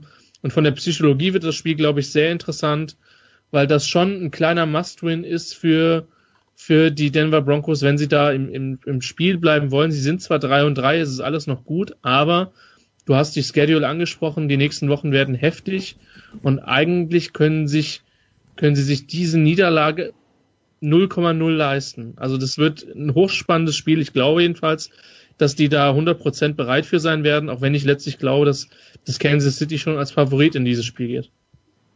Wenn wir das Global Picture der AFC West betrachten, Adrian, die, die Chiefs 5-2, Broncos 3-3, Chargers 3-4, Oakland 3-4. Ähm, wie offen ist es noch, deiner Meinung nach?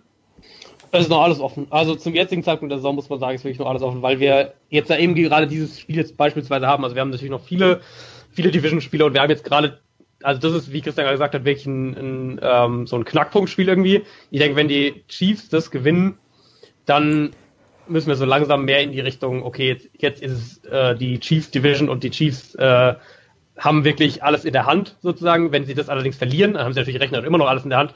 Aber dann sehe ich, dass die Division schon so ein bisschen wieder kippt. Also ich habe, ich sehe nach wie vor die Raiders ähm, aktuell als das schlechteste Team in der Division. Und das spricht auch nur für die, für die extrem hohe Qualität, die die AFC West insgesamt hat. Also für mich sind die Chiefs schon nach wie vor das beste Team in Denver. Es ist, glaube ich, in Denver das Spiel zu gewinnen, ähm, ist aber für jedes Team schwierig. Und das gilt ganz besonders für die Division-Teams. Die Chargers haben letzte Woche jetzt gegen, gegen, äh, gegen die Broncos gezeigt, was sie eben defensiv, zu was sie da auch in der Lage sind und dass die offensiv, äh, dass die Chargers offensiv explosive Plays in jedem Spiel haben können, das wissen wir auch. Ähm, ja, und dann ist es, ich glaube, es ist eine Division, die wahnsinnig eng zusammen ist. Das haben, jetzt hat ja das, das Raiders Chiefs Spiel beispielsweise auch gezeigt. Es ist aber jetzt wirklich ein richtungsweisendes Spiel. Wenn die, wenn die Chiefs das Spiel gewinnen, dann ist es für mich wirklich auch so ein Statement-Sieg und dann ist es auch ein Spiel, wo ich dann danach, wenn du mich dann die gleiche Frage, mir die gleiche Frage nächste Woche stellst, dann ähm, würde ich dann schon sagen, die, das ist die, das ist die Chiefs Division dieses Jahr. Ich stelle euch nächste Woche eine ganz andere Frage, nämlich wenn Pittsburgh in Detroit gewinnt, Sunday Night Baseball, äh, Sunday Night Football, ist es dann Pittsburghs Division oder ist sie das jetzt schon, Christian? Also für mich ist sie das jetzt schon. Ähm, weil nicht böse sein, liebe AFC North, aber die Konkurrenz ist zu schwach. Also die Ravens, da muss man froh sein, wenn die ihren Kader voll bekommen. Ähm, die sind einfach verletzt, muss man ehrlicherweise sagen. In der Offense auch limitiert. Äh, Flecko spielt nicht auf dem Level Laufspiel. Wir haben das alles schon durchgekaut. Interessanterweise äh, merkt, merkt man dann doch, dass die Teams, bei denen Gary Kubiak dann irgendwann weg ist, äh, dass dann das Laufspiel nicht mehr so, so gut funktioniert. Das kriegen im Moment auch gerade die Broncos so ein bisschen zu spüren. Ähm, die, für mich ist Pittsburgh mindestens anderthalb Stufen über allen anderen Teams und vermutlich drei Stufen über den Browns. Deswegen glaube ich nicht, dass die Division da nochmal eng wird. Ach, man soll aufhören, wenn es am schönsten ist. Genau das wollte ich hören. Adrian, an diesem Wochenende, am kommenden Wochenende, äh, wirst du auch mit was anderem beschäftigt sein oder ist der Football ganz deins?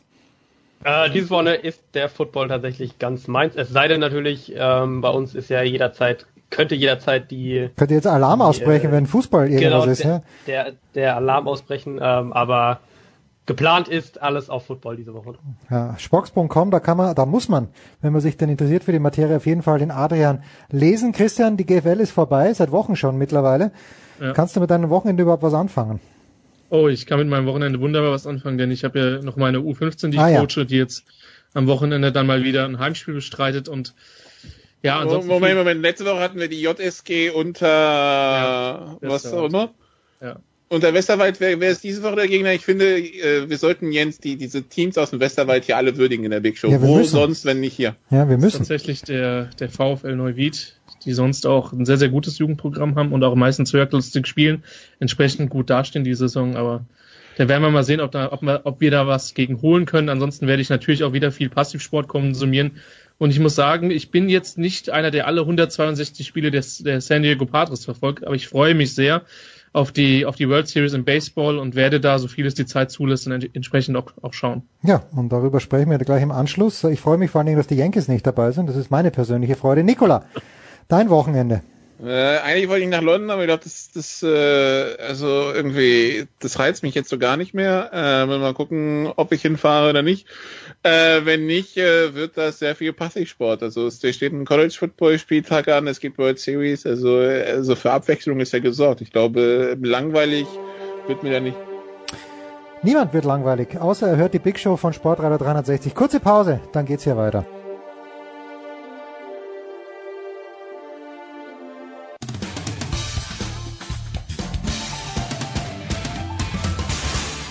Servus, hier spricht Fritz Topfer und ihr hört Sportradio 360.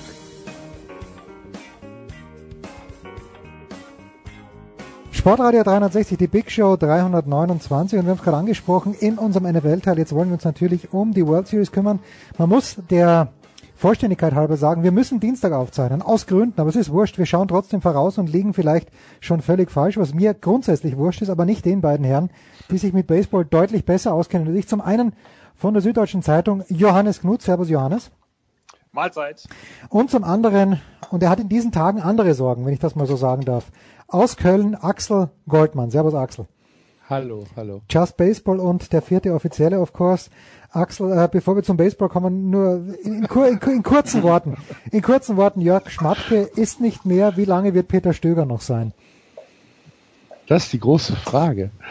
Ähm, ich, ich, ich kann es ja nicht beantworten. Sagen wir mal so, wenn das Pokalspiel in Berlin verloren wird, danach geht's nach Leverkusen, dann kommt Hoffenheim. Jetzt gehen wir mal ganz optimistisch von null Punkten aus und einer Niederlage im Pokal. Wenn er danach noch Trainer ist, dann äh, bleibt er auch Trainer. Hut ab dann an alle Kölner Beteiligten.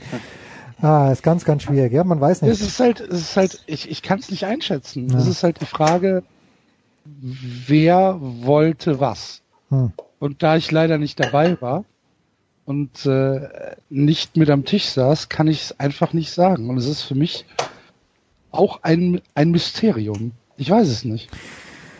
Eine ganz, ganz schwierige Geschichte. Da sind wir doch froh, dass beim Baseball die Karten ganz klar auf dem Tisch liegen. Nicht die Yankees, das war mein Wunsch. Das war vielleicht auch der Wunsch der beiden anderen. Warum hat's dann, um vielleicht eine Minute noch Johannes drauf zu verschwenden, warum hat's für die Yankees dann in diesem Jahr noch nicht gereicht? Axel hat letzte Woche gesagt, ein Jahr zu früh. Ich hätte schon damit gerechnet, dass sie ein Match rausreißen, nämlich Spiel 7 gegen Verlander, dann kein Kraut gewachsen. Woran hat's aus deiner Sicht gelegen? Ja, ich glaube schon, man kann sagen, es ist dann doch ein Jahr bisschen auch zu früh kam oder beziehungsweise dass die Astros jetzt nach zwei Jahren, in, der es, in denen es einmal fast gut geklappt hat, bevor sie dann gegen Kansas City abgeschmiert sind und dann 2016 ja eigentlich überhaupt nicht mehr nach diesem schwachen Start. Das ist, äh, dass äh, die doch mit, äh, du gemerkt hast, da ist eine gewisse Attitüde dahinter. Jetzt, das ist so unser Jahr, das ist unsere Saison. Jetzt sind wir dran und ähm, das lassen wir uns auch nicht von drei Niederlagen im Yankee Stadium äh, vermiesen, wobei das ja schon wirklich auch eine sehr äh, ordentliche Leistung war. Von New York ist es ähm, ja, es ist einfach ähm, eine Mannschaft, glaube ich, die sehr ausgeglichen ist, äh, nicht nur mit äh, einem äh, Verlander und Keuchel, sondern auch äh, die die ähm, Starting Pitcher da hinten, äh, Morton und natürlich jetzt auch vor allen Dingen ähm, McCullers, der ja ähm, äh, auch eine, eine recht interessante Geschichte, Vorgeschichte hat, nämlich sein Vater war ja auch Reliever und der hat jetzt so ein bisschen den Kreis geschlossen, hat sich jetzt da den äh, als Starting Pitcher einen, glaube ich, Four-Inning Safe gesichert und ja, das ähm, ist einfach eine Mannschaft, die wirklich äh, nie aufgibt, sehr aggressiv ist in der Offensive und dann allerdings auch, wenn es mal nicht so klappt, auch sehr die, die gegnerische äh, Mannschaft äh, sehr zur Verzweiflung bringen kann. Und das ähm, ist, ich würde nicht sagen, dass die Yankees da irgendwie, dass bei den Yankees was gefehlt hat, sondern dass bei den Astros da einfach doch ein bisschen mehr dann da war. Und äh, wenn man sich das nächste Jahr anschaut, dann bleibt ihnen ja doch noch ein recht ordentlicher Trostpreis, auch wenn man nicht so richtig weiß, wie es geht's mit Sabathia weiter, wie geht's mit Tanaka weiter, wie geht's mit Cashman überhaupt oder auch vor allem Girardi weiter, aber es ist auf jeden Fall ähm, noch einiges drin.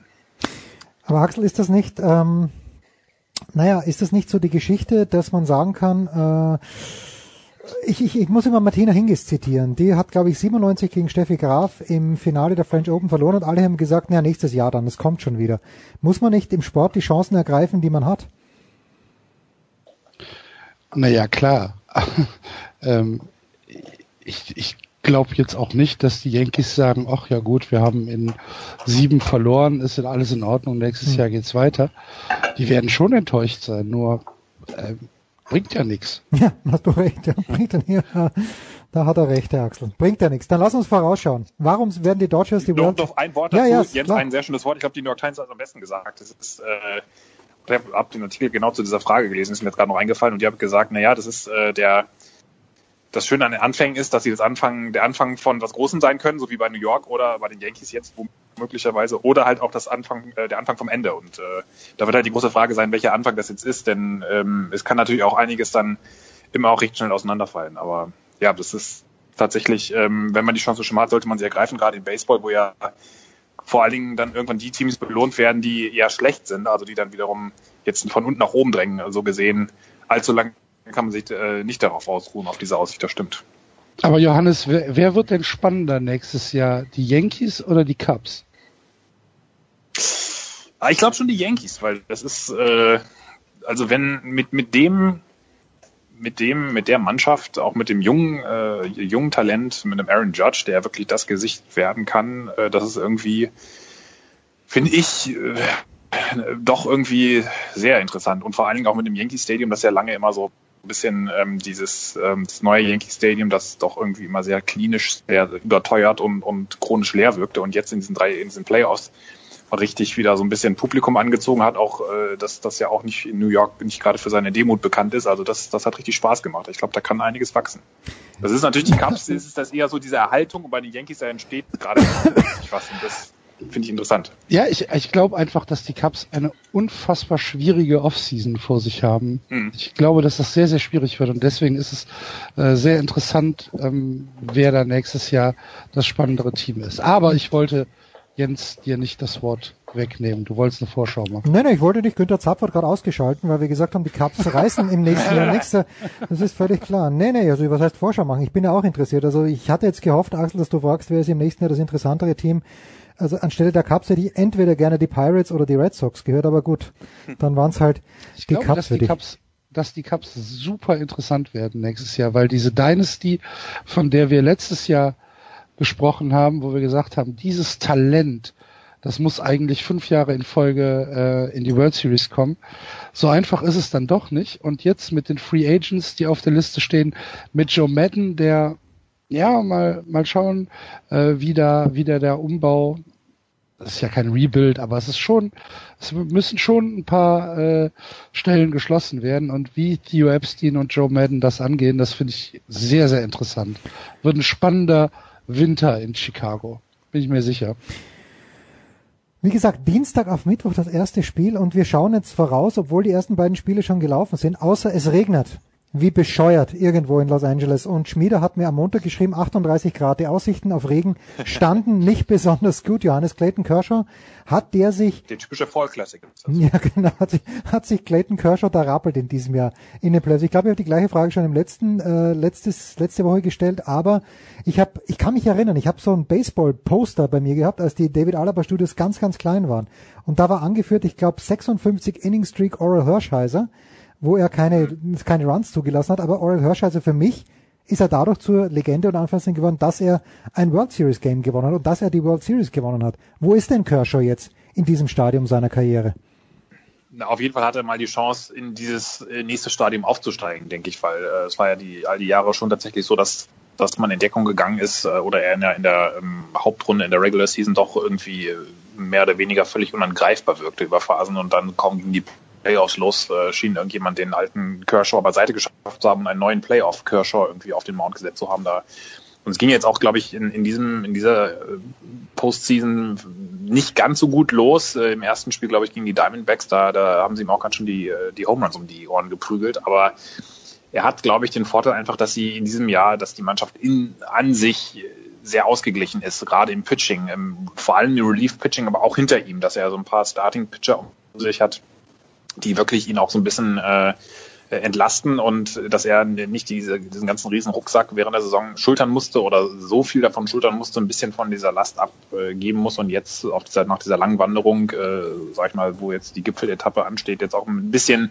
vielleicht ein bisschen äh, befreiter das Ganze angehen kann. Und ähm, ich, ich denke, es ist immer noch jetzt so mit oder ohne World Series Ring ähm, eine, eine wahnsinnig beeindruckende Karriere, wenn man sich allein mal den Run Average anschaut, den er über seine Karriere äh, hinweg gesammelt hat, das ist ja wirklich äh, mikroskopisch winzig ähm, im Vergleich, wenn man überlegt, wie, wie gut die ähm, oder auch wie, wie das, dass der Home Run ja auch wieder so ein bisschen eine Renaissance erlebt hat. Es ist natürlich auch so, dass das Dodger Stadium jetzt nicht, gerade benachteiligt. Das ist, ja. das ist äh, auch völlig klar und die National League sowieso nicht. Das muss man natürlich alles in, in, ähm, mit reinnehmen, aber ich glaube, das ist jetzt ähm, an einem Punkt, äh, wo, wo LA wirklich ein starkes Team hat, eine unfassbar starke Saison hatte und das wäre natürlich schon irgendwo irgendwo eine ziemlich äh, große Krönung, äh, wenn er das äh, abschließen kann. Ähm, und ähm, aber so oder so, glaube ich, äh, wird er auch nicht tief traurig, tot traurig aus seiner Karriere rausziehen, wenn es dann nicht klappen sollte. Jetzt hat der Kollege Schmieder, ich habe die Zahlen nicht parat, aber mir war völlig klar, dass die Yankees und die Dodgers am meisten Kohle ausgeben. Axel, glaube ich, war schockiert, dass die, dass die Astros eigentlich auch nicht wahnsinnig billig sind. Ähm, stimmt's dennoch, dass Geld Tore schießt, auch im Baseball? Ja. Die Astros haben. haben Dankeschön. die Astros ähm, haben ja mit, mit Justin Verlander äh, nochmal noch mal, äh, nachgezogen am letzten Tag äh, der, der Trade, äh, der Expanded Trade äh, Deadline, mhm. haben sie in zwei Minuten vor Toresschluss wurde der Transfer bekannt gegeben. Und äh, Justin Verlander pitcht halt auch nicht für ein Bananenbrot. Ne? Der kostet schon richtig Geld. Allerdings haben sie auch genau das bekommen, was sie von, von ihm erwartet haben. Ähm, dazu äh, ist Dallas Keikel ein Hochverdiener und in der in der Offensive äh, hast du natürlich mit José Altuve äh, mit Alex Bregman, mit Josh Reddick, äh, mit Brian McCann, Francisco Liriano hast du Leute, die halt einfach gutes Geld verdienen. Ne? Das ist äh, klar. Allerdings, wir sehen es ja, es zahlt sich im Moment schon aus. Und vor allen Dingen zahlt es sich aus, dass sie, wenn man überlegt, wo sie angefangen haben, 2012, ja. Das war ja wirklich ganz unten. Und ähm, man muss immer dazu sagen, es ist natürlich auch ein System, die MLB hat ein System geschaffen, die dass diese Verlierer wahnsinnig in Anführungszeichen bevorzugt, weil sie erstmal bei der Draft sehr gut wegkommen. Dann sind da, glaube ich, auch noch finanzielle Bonifikationen dabei.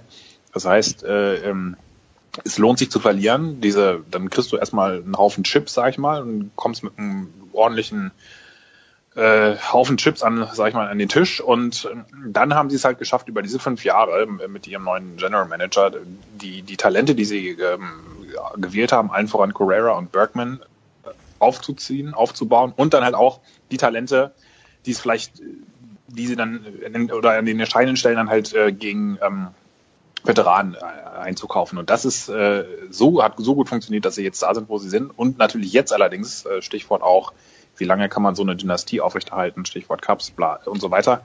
Äh, jetzt sind sie natürlich auch äh, gegen, treten sie dann auch irgendwann gegen ein System an, das sie groß gemacht hat. Jetzt müssen sie das System schlagen, das sie auch ein bisschen groß gemacht hat durch diese äh, ja, ja unerfolgreichen Jahre. Und ähm, also da bin ich mal auch sehr gespannt, was, wie, wie das weitergeht, weil das wird natürlich nicht auf Ewigkeit angelegt, sowas, aber ähm, ja, ähm, auch da, glaube ich, ähm, steckt noch einiges drin in der Zukunft an. Ich kann mich noch sehr, sehr gut erinnern, als wir mit Just Baseball angefangen haben. Es muss erst so das zweite Jahr gewesen sein. Dann haben, da gab es einmal eine Situation, äh, da wurde von, ich glaube, es war Fox, ich weiß es nicht mehr hundertprozentig. Auf jeden Fall gab es einen Artikel über die Houston Astros und dass der lokale ähm, übertragende äh, Fernsehsender, ich meine es wäre Fox Sports, einfach ein Nuller Rating in Houston hat. hat äh, äh, es war es war 0,0 in äh, in diesem Nielsen Rating und ähm, da hat halt einfach auch niemand mehr zuge zugeschaut. Das äh, Stadion war leer, äh, das Fernsehen hatte keine Ratings mehr. Es gab ähm, natürlich damit zusammenhängt, äh, kaum Werbeeinnahmen und äh, wie diese wie diese Franchise sich umgestellt hat in den letzten Jahren, ist dann muss dann schon einem einen gewissen Respekt äh, abnötigen. Und Sports Illustrated hatte, ich glaube beim Draft 2012 oder 2013 äh, kam nach, nach dem Draft ein äh, Titelbild von Sports Illustrated ladies and gentlemen, your 2017 uh, 17 World Series winners, the Houston Astros. Das äh, muss man dann mal, ja, muss man auch respektieren. Ich habe immer noch. Karl-Heinz Rummenigge sagen würde Champs-Élysées. ich ziehe meinen Hut und sage Champs-Élysées. Genau. Naja, also nächsten, nee. Obwohl man natürlich beim, beim Draft im Baseball auch immer vorsichtig sein muss. Ne? Da werden tausend Leute gedraftet.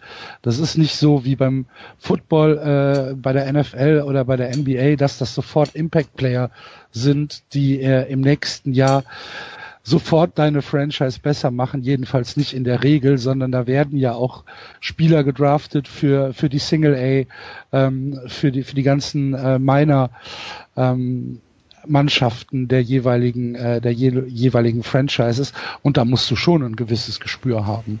Absolut. Und, nee, das ist, ja. wie heißt mal der General Manager Lugo, Jeff? Äh, von, also der von, von den Astros. Von den Astros, ja.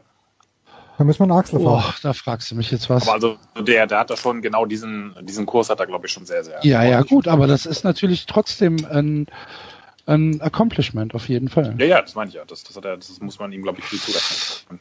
Ich habe immer noch ein Problem Jeff damit. Luno heißt ja, er. Siehst du? Ja. Genau. Ich bin immer noch ein bisschen irritiert, dass die Astros in der American League spielen, denn als ich groß geworden bin, hatte, ja. ich, die, hatte, hatte ich die Astros in der National League verankert. Axel, ist es ähm, ein Problem für die Astros, die ja eines der beiden offensivstärksten Teams waren in der Regular Season, wenn ich es richtig mitbekommen habe, dass die auf drei und vier zwei in Middle Infielder haben, mit Altuve und mit Korea, was eigentlich äh, nicht gang und gäbe ist. Normalerweise sind dort ja die ähm, ja, sagen wir mal so, der, der Outfielder, der eigentlich nicht gescheit fangen kann und der First Baseman, der in der Defensive nichts gut ist.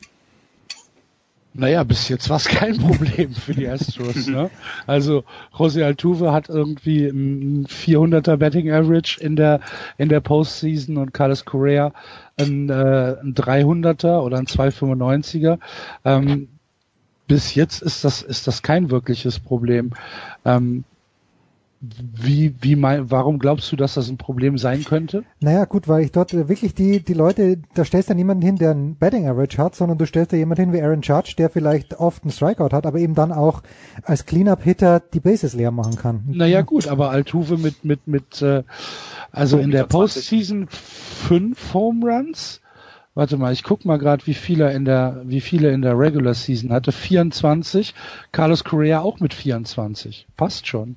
Passt schon. Ne? Wenn, wenn du happy bist, wenn du zufrieden bist, dann bin ich auch nee, zufrieden. Da, äh, ganz ehrlich, da habe ich mir tatsächlich bei der Offensive von Houston noch gar keine Gedanken gemacht. Ja, doch, gemacht. ich schon, weil das sind ja, das sind ja kleine Mandel. Diese Middle-Infielder sind ja kleine Mandel. Und wenn ich Aaron Judge da gesehen habe, denke ich, okay, so stelle ich mir einen Cleaner-Peter vor. Immer noch. In mein, aber ich bin ja. auch mit den Houston Astros auch noch in der National League. Was soll ich dir sagen? Ja.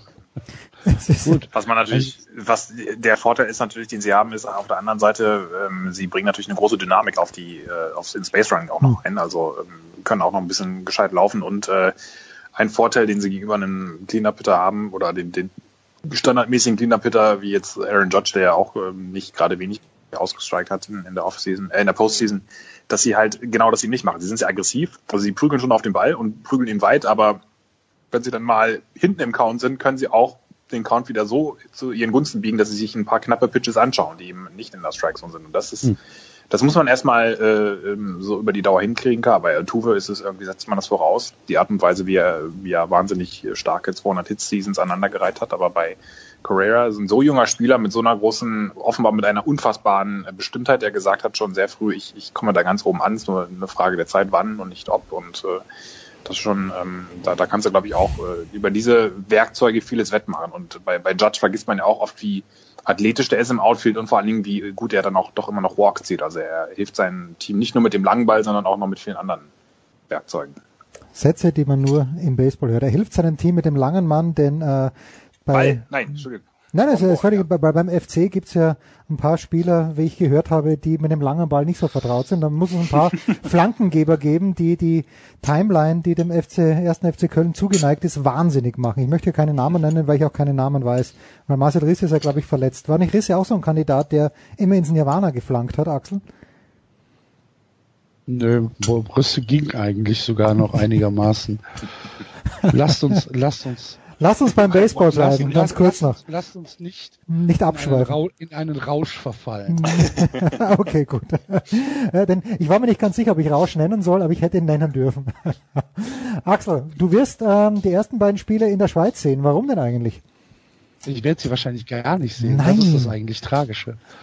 Weil, ja, ich hab, muss leider arbeiten. Das kann nicht sein. Was ist da schiefgelaufen? Äh, hab, hab, äh, bin morgen früh um sieben im Flieger nach Zürich. Und das, das wird so ein bisschen knapp. äh, schaffe ich leider nicht. Und äh, ja kannst du gleich durchmachen also ja, die WLAN-Verbindung ja, am Flughafen gut, aber stell dir mal vor es ist ein normales Postseason-Spiel dann ist es ja um um halb sieben noch nicht fertig und äh, da muss ich halt schon am Flughafen sein. Das heißt, ich muss irgendwann hier um Viertel vor sechs oder so ähm, losfahren. Das wird leider, leider, leider knapp, aber ich komme ähm, Donnerstag Nacht irgendwann zurück und dann ab Spiel drei darf ich sehen wenn die Serie nach Houston wandert. Axel, ich bedanke mich ganz, ganz herzlich bei dir. Ich drücke natürlich dem äh, FC wirklich die Daumen, weil ich ein großer Fan und Freund von, Freund leider nicht, aber Fan von Peter Stöger bin. Johannes bleibt noch ein bisschen da, denn der Johannes, der macht sich auf nach Österreich und wir sprechen gleich über den Skisport. Ja, Skiwinter.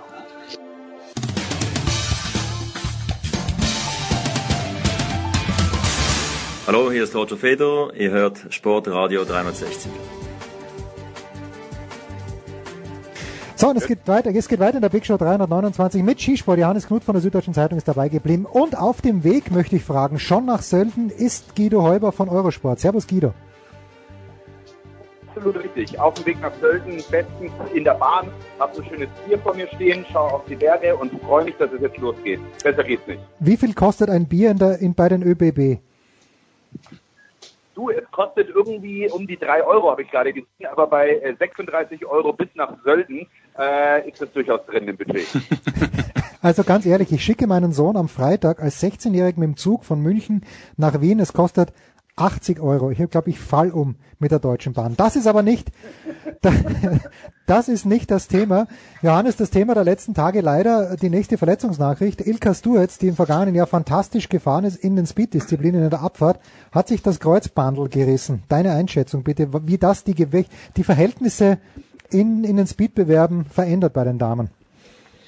Naja, erstmal ist es natürlich wirklich für Sie persönlich, es ist natürlich immer irgendwo ähm, nicht, nicht so prall, wenn man sich das Kreuzband reißt. Das ist ja ähm, im, im Skisport irgendwo auch fast schon ein Berufsrisiko oder gehört irgendwie auch mittlerweile dazu. Aber für Sie ist natürlich, äh, wenn man zurückblickt, was sie hinter sich hat für eine Karriere und auch für eine Krankenakte, da fragt man sich, wie viel äh, von diesen Verletzungen und Pech da eigentlich in so eine Skifahrerkarriere passt, weil sie, sie hat ja sich wirklich, glaube ich, jede Knie schon doppelt und dreifach äh, gerissen, kaputt gemacht, wieder zusammengeflickt, teilweise kurz vor Olympia in wahnwitzigen Aktionen noch wieder ähm, gerade so fit geworden. Die Mutter hatte dann ja auch letztes Jahr, als ich mit den beiden mal länger geredet hatte, hat gesagt, sie hat gesagt, ich kann mir das eigentlich, ich wollte, dass sie aufhört, ich konnte mir das nicht mehr angucken, weil das ja irgendwie auch immer deine Tochter ist, die vor dir da leidet und jetzt so im Rückschlag nach der nach der Saison, der, die ihr, glaube ich, keiner ähm, damals so lange zugetraut hatte nach diesen vielen Rückschlägen, das ist schon sehr, sehr bitter, weil sie sich da oben festgesetzt hat und natürlich dann auch mit der Konstanz, die sie letztes Jahr hatte, durchaus auch um den ähm, um ganz große Kugeln hätte mitfahren können. Ich denke, also der gesagt für den für den Gesamtweltcup ist natürlich schade, es ist eine Konkurrentin weniger, das ist immer blöd, aber ähm, es sind natürlich auch schon noch einige da. Ähm, man muss jetzt halt mal so ein bisschen gucken. Es, es fängt jetzt halt wieder so langsam die Verletzungsserie an. Carlo Janka kam vorhin rein, hat sich auch das Kreuzband gerissen. Das ist Nein. auch ein großer Ausfall für die Schweizer. Ähm, man muss jetzt mal ein bisschen gucken, wie das auch mit den neuen Skiern ist. Ich weiß nicht, ob sie sich beim Riesenslalom oder beim Speedtraining verletzt hat, aber ähm, eine Gefahr natürlich jetzt dadurch, dass die oder nee, bei den Frauen ist das sowieso kein Thema, weil das war ja, äh, die behalten ihren Ski. Aber bei den Männern wird ja ein neuer Riesenslalom-Ski gefahren, wo dann auch vielleicht die Gefahr der Rückenverletzung ein bisschen gedämmt ist, aber die Knieverletzungen durchaus wieder zunehmen könnten und das könnte schon ein Faktor sein. Da muss man mal drauf achten, wie sich das entwickelt. Guido, wem kommen diese Skier entgegen? Ist es jetzt wieder Zeit, dass Ted Ligety bei den Herren ganz nach vorne prescht? Ja, ja, das werden wir sehen. Ich ähm, bin ein bisschen überrascht, dass es rund um Ted Ligety so still ist, weil Ted Ligety habe ich eigentlich sehr auf der Rechnung, weil er ist auf diesen Skiern fantastisch gefahren und äh, er wird das sicherlich auch wieder tun. Aber ansonsten schießt mir immer wieder ein Gedanke durch den Kopf, willkommen zur entweder spannendsten Saison, die wir jemals hatten, oder zur langweiligsten. Weil es ist eigentlich kreuz und quer alles, was Rang und Namen hat, verletzt. Ähm, alle, die keinen Rang und Namen haben, haben jetzt die große Chance. Ähm, ich weiß überhaupt nicht, was uns erwartet. Mit einer Ausnahme, Schifrin ist eine Bank, das ist klar, das wird Hm. sehr, sehr interessant, was da passieren wird. Aber so war es noch nie so spannend und auch so ähm, irgendwie, ich merke ich einen ganz anderen Zusammenhalt. Allein durch den Kreuzbandriss von Ilka Sturc, was dann im sozialen Netz los war. Also allein ein Aufruf von der FIS, wo man gesagt hat, komm, alle Athleten schreiben ihr einen Gruß. Der Athletengruß war aber bereits davor schon gekommen. Auf der Seite von ihr Unmengen von ja, Läuferinnen, die ihr ähm, alles Gute gewünscht haben. Irgendwie wächst gerade alles zusammen, weil, ähm, ja, ich weiß nicht, vielleicht ist es Olympia, vielleicht ist es auch das neue Material. Ich finde, es ist eine ganz eigene Dynamik in dieser Saison zu spüren.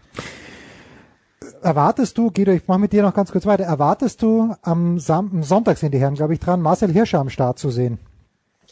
Als Überraschungsgast. Natürlich nicht. Natürlich nicht. Okay, Nein, das, nein, also nein, das ist er wird- ausgeschlossen. Er, wird- er wird, er wird da sein. Ich habe mit ihm lange geredet. Also er wird da sein, selbstverständlich. Ähm, ja, obwohl, äh, ich weiß es noch nicht mal. Es kann auch gut sein, dass er sich zu Hause anschaut. Aber ich denke mal, äh, der Sponsor wird schon wollen, dass er da vor Ort aufsetzt. Für mich ist Marcel Hirscher alles vor Val d'Isère ein Wunder und so sieht er es auch. Okay, also Levi können wir dann auch eigentlich schon streichen, so gesehen. Ja, ich habe ihn gefragt, ob es da neben äh, den zwei Rentieren, die er schon hat, noch ein drittes gibt. Und er hat gesagt, außer sie fahren sich selbst. Also er plant nicht. Okay. ist natürlich dann auch bei den Herren, Johannes, äh, eine offene Geschichte, wie, wie Guido anspricht, also Ligeti, dann Christophers natürlich, Pointerot, der gerade zu Beginn immer stark ist. Ähm, hast, hast du ein bisschen, hat deine Glaskugel ein bisschen mehr gezeigt als die vom Guido? Nee, das ist sicherlich, die muss man auf dem, auf dem Schirm haben.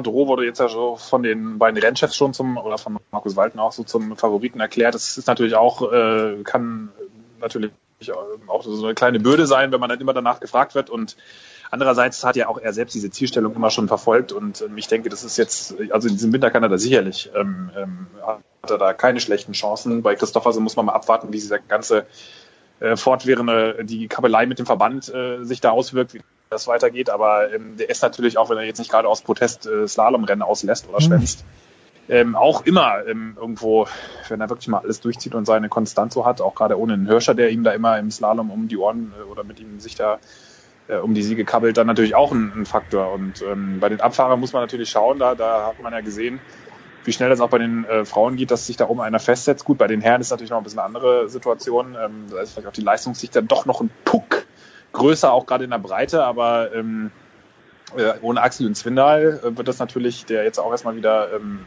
äh, Sölden auslässt man gucken muss, wie, wie schnell und gut der einsteigt, wird das auch interessant. Gut, Jans Rüth ist natürlich auch immer ein, ein Faktor, aber der hat jetzt auch in den Saisonfinals hinten raus immer so ein bisschen nachgelassen. Also Mhm. ich glaube, da ist auch ein bisschen Platz für ähm, Überraschungen. Sehr gespannt bin ich auf die Deutschen, ob die jetzt wirklich mal den letzten diesen letzten Schritt Richtung Podium machen, ähm, weil das ist, die, die haben ja wirklich eine erstaunliche Entwicklung hinter sich im Speed und ähm, gerade Andreas Sander und, und äh, Josef Ferstl und dann aber auch ein Thomas Dresden, der letztes Jahr wahnsinnig gut war und dann auch mit Matthias Berthold dann vor ein paar Tagen noch geredet hat, gesagt, wenn du einmal, das war bei den Frauen ja auch im, bei den, beim DSV, wenn du erstmal diesen einen, dieses ein Podium in diese Wand zum Podium mal niedergerissen hast, an der du dir jetzt Wochen, Monate und Jahre lang den Kopf eingeschlagen hast, dann öffnet sich dann eine völlig neue Welt. Und äh, da bin ich mal sehr gespannt, ob das dieses Jahr gelingt. Guido, ich habe schon länger nichts Ja, wir mehr... dürfen ja, ja, wir dürfen bitte. ja auch eins nicht vergessen.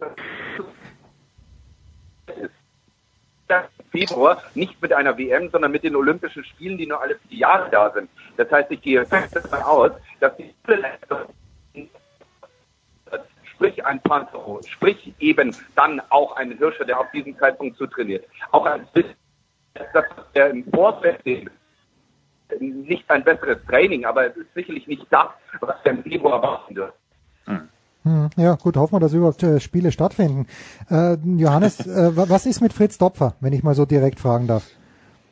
Ja, das ist ähm, in, in seinen Worten eine brutal schwierige Situation, weil er ähm, natürlich gerne ähm, nach diesem Schien- und Wadenbeinbruch sich jetzt zurückgearbeitet hat. Er war in, äh, auch in Übersee, Neuseeland, glaube ich, im, im Speedcamp hat er jetzt vor ein paar Wochen die ersten, ähm, die ersten Skitage hinter sich gebracht und da auch viel mitgemacht. Allerdings ist es äh, wohl so, und das ist ja auch charakteristisch für so einen Schien- und Wadenbeinbruch, dass das nie linear und nie irgendwie ohne Komplikationen abläuft. Also dass es eigentlich fast kaum Skifahrer gibt, der dann nach sechs äh, Monaten, ein halbes Jahr danach, ähm, schon sofort wieder Anschluss findet sofort wieder in den Weltcup einsteigt.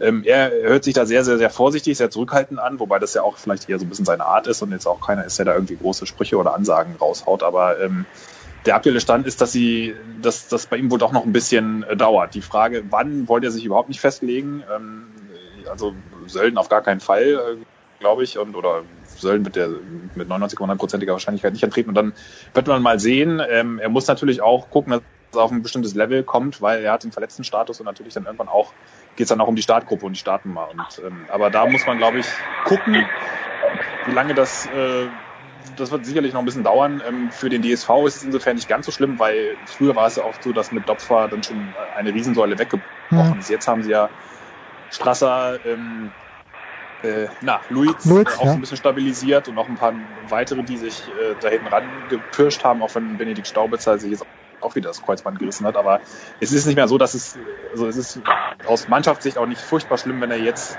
ein Rennen später einsteigt, weil sie doch auch so eine ganz gute Mannschaft haben. Johannes, abschließend, was hört man denn von Felix Neureuter? Ja, Felix Neureuter, dem geht's, äh, glaube ich, der ist äh, ähm, jetzt äh, so ein bisschen schwebt so ein bisschen über den Ding nach der, glaube ich, Geburt seiner Tochter. Das hat ihm doch nochmal so ein bisschen eine neue Perspektive verschafft und er ist, glaube ich, auch ziemlich hingerissen so zwischen Papa sein und dann auf unterwegs sein und äh, jetzt die Termine wahrnehmen, Training, Olympiasaison. Das ist äh, natürlich schon, ich glaube, da, da rückt sich auch einiges an Perspektiven zurecht, wenn man sowas mal erlebt. Ich kann das selbst nicht, äh, hab da Aber bald, komm, Johannes, bitte. ja, schauen wir, schauen wir mal. Ähm, nein, also das ist, glaube ich, das ist, glaube ich, eine Erfahrung, die ihn ähm, nicht äh, ärmer machen wird. Und ähm, er hat jetzt ja auch vor kurzem mal in München eine Filmpremiere von ähm, einem Freeride-Film.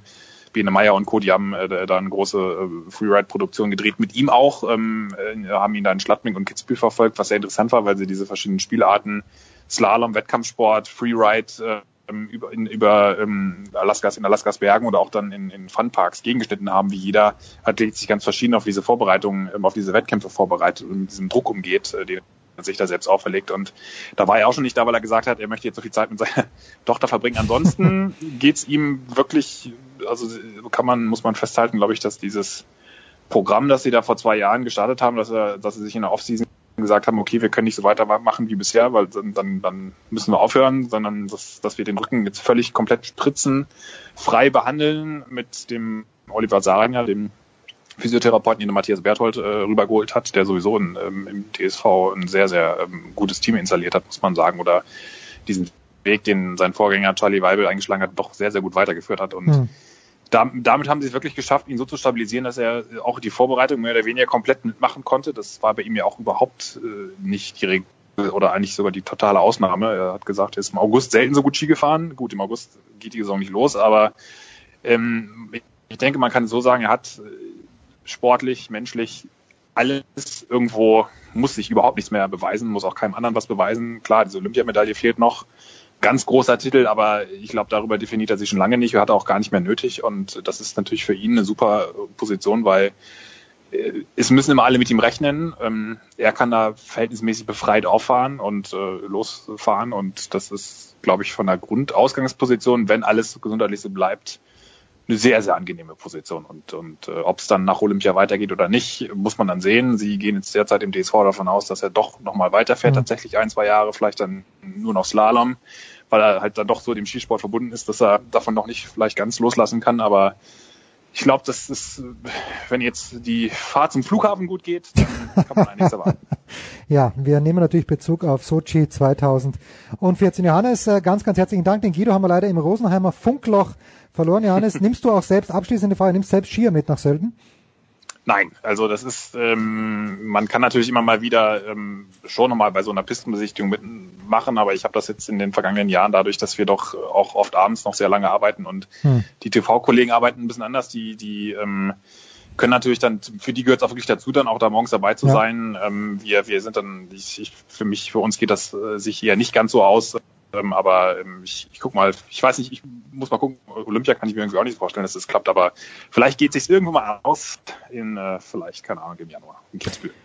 In Kitzbühel, warum auch nicht? Dann endlich mal gemeinsam Skifahren mit Knut am Samstagnachmittag genau. nach der Abfahrt. Das war's mit Johannes, kurze so, Pause. nicht macht. Ja, so, ja, ja, auf keinen Fall die Streife runter, wenn die noch vereist ist. Kurze Pause, dann geht's ja weiter.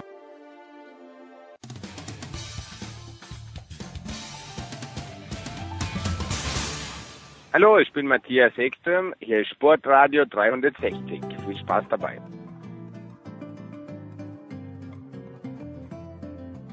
Klar. So, hinten raus geht's um Tennis und ich darf sagen, dass ich herzlich wenig von den WTA Finals in Singapur gesehen habe. Wer weiß, vielleicht sprechen wir da noch drüber. Aber der Mann, der niemand mehr versteht als die Herren, er ist leider kein Frauenversteher, war vor kurzem in, in den Studios hier. Es ist Paul Häuser von Sky Sport News AD und von Sky. Servus, Paul. Ja, servus Jens, grüß dich. Paul, lass mich raten, deine Aufmerksamkeit gilt auch eher den Turnieren in Wien, äh, wo ich am Donnerstag hinfahren werde oder hingefahren werden sein worden bin, und äh, Basel, richtig oder falsch? Richtig, genau so ist es. Ich habe wirklich nur die Ergebnisse verfolgt bei den WTA-Finals und ja, war ein bisschen schockiert, weil Wozniacki einmal, glaube ich, 6-2, 6-0, jetzt 6-0, 6-2 die cruist da ganz schön durch. Ja, bei den besten acht Spielerinnen. Also ist ja Wahnsinn. Naja, das war natürlich auch der Tipp von Oliver Fassner. Da hat er alles richtig gelesen, der Oliver, in den Teeblättern. Mein Tipp Ostapenko. Äh, ich glaube, es gibt noch eine ganz kleine theoretische Chance, aber womöglich gibt es sie auch gar nicht mehr, dass sie wirklich ins Halbfinale kommt. Also die Herren sind nee, zum geht gar nicht mehr, glaube ich. Geht gar nicht ja. mehr. Ja, also das äh, mein Tipp wieder mal komplett den Bach runtergegangen. Bei den Herren allerdings und lass uns in Wien starten. Philipp Kohlschreiber steht schon im Viertelfinale hat äh, gegen Erber gewonnen, spielt vielleicht gegen Carreño Busta, gegen den kann er auch gewinnen, Halbfinale. Du, du schaust die Herren ja auch das ganze Jahr schon an. Wie gefällt dir denn der Kohli? So, in ja. den, also in den letzten Wochen haben wir nicht viel gesehen, aber ganz generell in diesem Jahr. Ja, er gefällt mir phasenweise richtig gut. Also er hat ja eins der Matches in diesem Jahr gehabt, das war gegen Andy Murray, ja. wo er, ich glaube, sieben Matchspiele hatte. Ja? ja? also das war wirklich unfassbar. Da hat er auch danach gemeint, äh, er hat selten so gespürt, dass er die Kugel so auf dem Schläger hat und von der Grundlinie richtig gut gespielt. Also ja, er hat es halt dann gegen die ganz Großen immer nicht bis zum Schluss gebracht. Gegen Nadal hat er doch einen 6-0-Satz, ich glaube in Miami. Ja, hatte er, äh, aber gut, dann, dann sagt halt der Rafa, weißt du was, ist mir jetzt wurscht. Jetzt ähm, drehe ich noch ein bisschen auf und ja, dann, genau. ja genau. Und das ist, das halt, ist halt das Problem. Also die, die Großen kann er, kann er dann einfach nicht schlagen, schon gar nicht da bei Grand Slam Turnieren. Aber ja, dann hatte er bei den German Open, hatte er doch diese saublöde Verletzung dann irgendwie hinten in der gegen Flo Meyer, genau. Oberschenkel, ja, ja, gegen, gegen Flo Meyer. Da wäre halt auch ein Turniersieg drin gewesen bei einem 500er Turnier. Das wäre es natürlich auch gewesen. Hat dann aber die Woche drauf Kitzbühel gewonnen, kurioserweise. Und ich habe schon das Gefühl, dass gerade der Trainerwechsel jetzt Markus Hippel, dass ihm das mhm. nochmal jetzt einen ganz neuen Impuls gibt und ich traue ihm richtig was zu in Wien. Also Carreño Busta, ich glaube, dass der verliert gegen Schwarzmann und dann sollte er aber Schwarzmann auf so einem schnellen Hallenboden, sollte er den schon dominieren und dann ja, wäre er im Halbfinale, ja, es ist schwierig, aber Halbfinale gegen, gegen Zverev, das wäre doch was. Unterschätzen wir mal bitte den Diego nicht. Der Diego ist gut drauf in diesem Jahr, hat letzte Woche in Antwerpen Finale gespielt, also Schwarzmann hat sich deutlich verbessert, aber Kohle ist der bessere Tennisspieler, machen wir nichts vor. Und das, was du ansprichst, das möchte ich am Freitag sehen. Nein, am Samstag möchte ich das sehen. Halbfinale, Philipp Kohlschreiber gegen Alexander Zverev. Das wäre wirklich eine ganz coole Geschichte, denn da gibt's eine kleine Geschichte dazu. US Open erinnere ich mich vor zwei Jahren, was glaube ich, Kohli gewinnt in fünf Sätzen gegen Zverev. Zverev danach nicht besonders gut aufgelegt. Dieses Duell wird es nicht mehr aufgeben, Paul, glaube ich, weil du wirst in der Süddeutschen auch gelesen haben, die Geschichte von Gerald Kleffmann. Kohli möchte sich ein kleines bisschen, möchte zwar weiterspielen, aber äh, nur mehr ausgewählte Turniere spielen. Für mich die richtige Entscheidung. Was sagst du? Ja, absolut richtige Entscheidung. Ich meine, klar, der wird auch nicht jünger und man hat jetzt gesehen, die, die Wehwehchen in dieser Saison, die haben ihn da oft auch einen Strich durch die Rechnung gemacht. Es ist noch was drin im Tank und er sieht ja bei Federer, wenn man sich das gut dosiert einteilt, dann dann kann man da schon noch mal ein paar Punches setzen, auch als äh, älterer Herr. Ich meine, Federer ist in der eigenen Liga, aber ich ich traue Kohlschreiber auch auch schon noch mal was zu. Es ist traurig, finde ich, dass er in seiner Karriere bei einem Grand Slam Turnier nie richtig was gerissen hat. Ich glaube, Viertelfinale war das höchste der Gefühle für, für Kohlschreiber. 2012 Und, oder 2013 in Wimbledon, ja, Viertelfinale. Genau. Also das ist schon eigentlich für einen Spieler, der, der so ein Vermögen hat, ja, irgendwie schade. Also ich hätte ihm auch bei den French Open, finde ich, hätte ich ihm schon mal mehr zugetraut, aber es hat dann irgendwie nie gepasst und ja, ich finde schon, er sollte den Anspruch haben, schon mal auch bei einem, bei einem großen Turnier noch ob es jetzt ein Masters ist oder ein 500er, da nochmal richtig weit zu kommen und da nochmal vielleicht sogar bei einem 500er einen, einen, Titel mitzunehmen. Das, das ist drin. Na gut, beim Philipp ist natürlich eines, wenn Deutsch gesprochen wird, dann trifft er die Kugel immer besonders gut. Der hat in Düsseldorf gewonnen, hat in Stuttgart eigentlich immer gut gespielt, gut die letzten beiden Jahre auf Rasen. Äh, gut, voriges Jahr war im Finale, hat gegen Team verloren, also das läuft auch immer. München hat er dreimal München gewonnen. Sowieso, ja. ja, München spielt er immer gut. Hamburg, okay, da fehlt noch der Titel. Halle hat er gewonnen und äh, in Kitzbühel hat er jetzt auch schon zweimal gewonnen, jetzt wäre Wien dran und wäre natürlich auch wichtig, was die Setzliste angeht. Denn die Paul, die wird verrückt werden bei den Australian Open im kommenden Jahr. Ja, die wird, die wird ganz verrückt. Ähm, Murray bin ich mal gespannt, wo der sich dann einpendelt am Ende des Jahres und äh, Djokovic, äh, die, die fliegen ja dann aus den aus den Top Ten beide raus, ja. ja. Wawrinka bin ich auch mal gespannt, äh, wo, wo der dann landet. Und bei Wawrinka gab es jetzt äh, heute die Meldung, dass er sich von Magnus Norman trennt, dass die äh, getrennte Wege gehen. Und das ist natürlich jetzt auch ganz spannend. Wie geht's, wie geht's da weiter?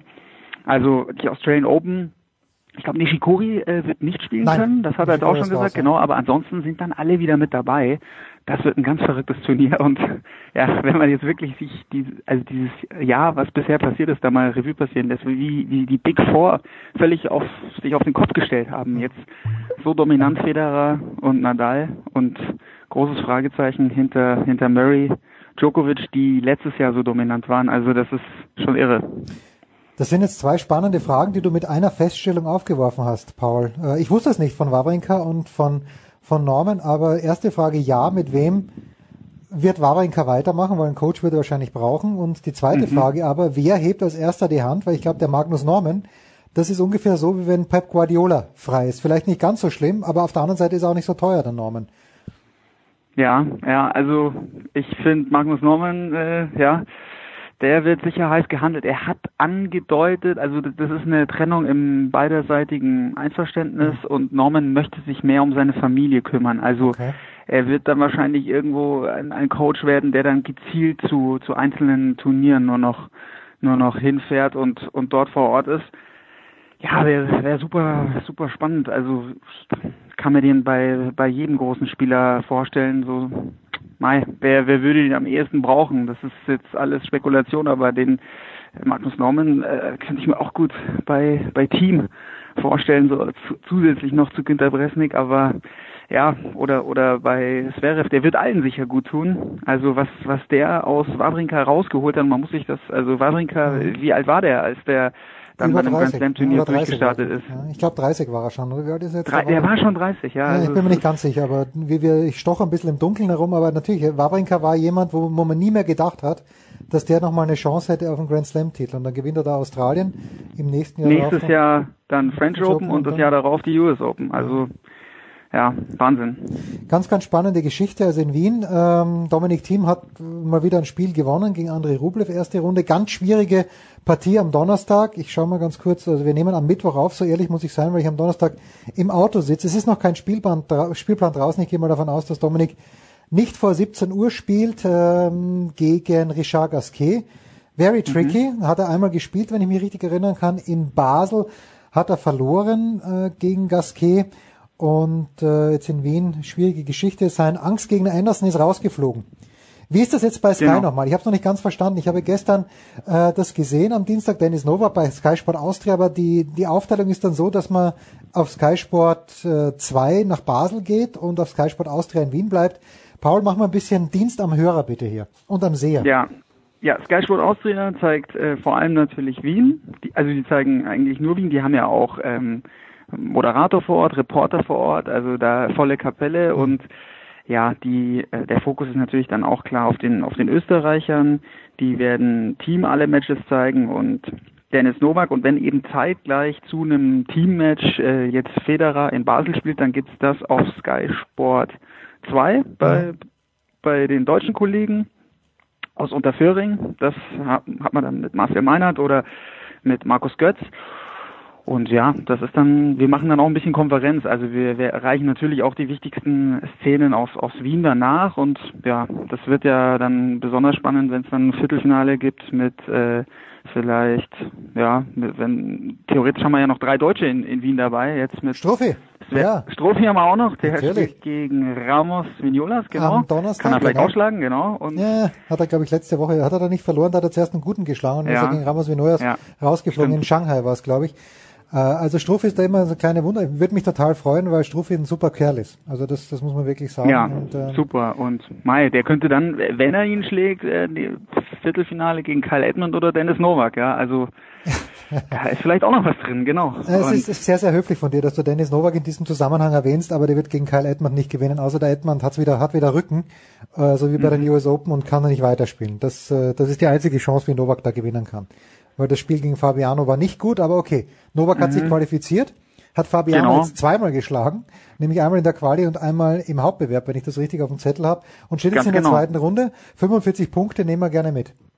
Genau, Achtelfinale bei einem 500er Turnier, also das ist doch was und ja, also ich fänd's ja klasse, also wer ich glaube, dass ich glaube, das Team Gasquet schlägt, habe ich jetzt irgendwie ein Gefühl. Ich glaube, dass und dann hätten wir äh, Team im, im Viertelfinale gegen Luca Pui, auch hochinteressantes Spiel. Hat er verloren, das Finale du vom ja, Netz? ist einer meiner Lieblingsspieler und ja, ich verstehe immer ähm, noch nicht warum. Ich, ich weiß nicht warum, Paul. Ich ich weil er alles hat, Ja, aber, aber, aber nichts Besonderes. Zu selten zeigt, viel Ja. zu selten zeigt leider. Aber er hat, er hat meiner Meinung nach wirklich alles.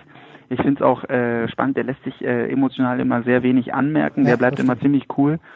Ja, bin ich bin ich gespannt, äh, ob der noch ein paar Sprünge macht. Das wäre doch auch einer für, wo Magnus Norman dann mal bei ein paar Turnieren vorbeischaut und dem nochmal quasi den den extra Schwung gibt. Ja. Ja, das, das wäre eine ganz äh, spannende Geschichte bei dem Norman. Ich bin mir noch nicht ganz sicher, wenn er bei der Familie bleiben möchte. Das schließt natürlich viele Kandidaten aus. Apropos Kandidaten, sechs Plätze sind besetzt in London, nämlich mit äh, Rafael Nadal, Roger Federer, Alexander Zverev, Dominik Thiem, Grigor Dimitrov und äh, auch Marin Cilic. Wir haben jetzt diese Woche zwei 500er Turniere. Mein Außenseiter-Tipp wäre, auch weil er in Basel immer sehr gut spielt, Juan Martin Del Potro, der muss viele Punkte aufholen. Paul, wen hast du denn in diesem Race auf dem Zettel? Carreño Busta ist ja im Moment derjenige, der noch drinnen ist gerade. Genau, also Goffin und Carreño Busta wären jetzt die zwei, die dann noch auf den Zug aufspringen aktuell, ne?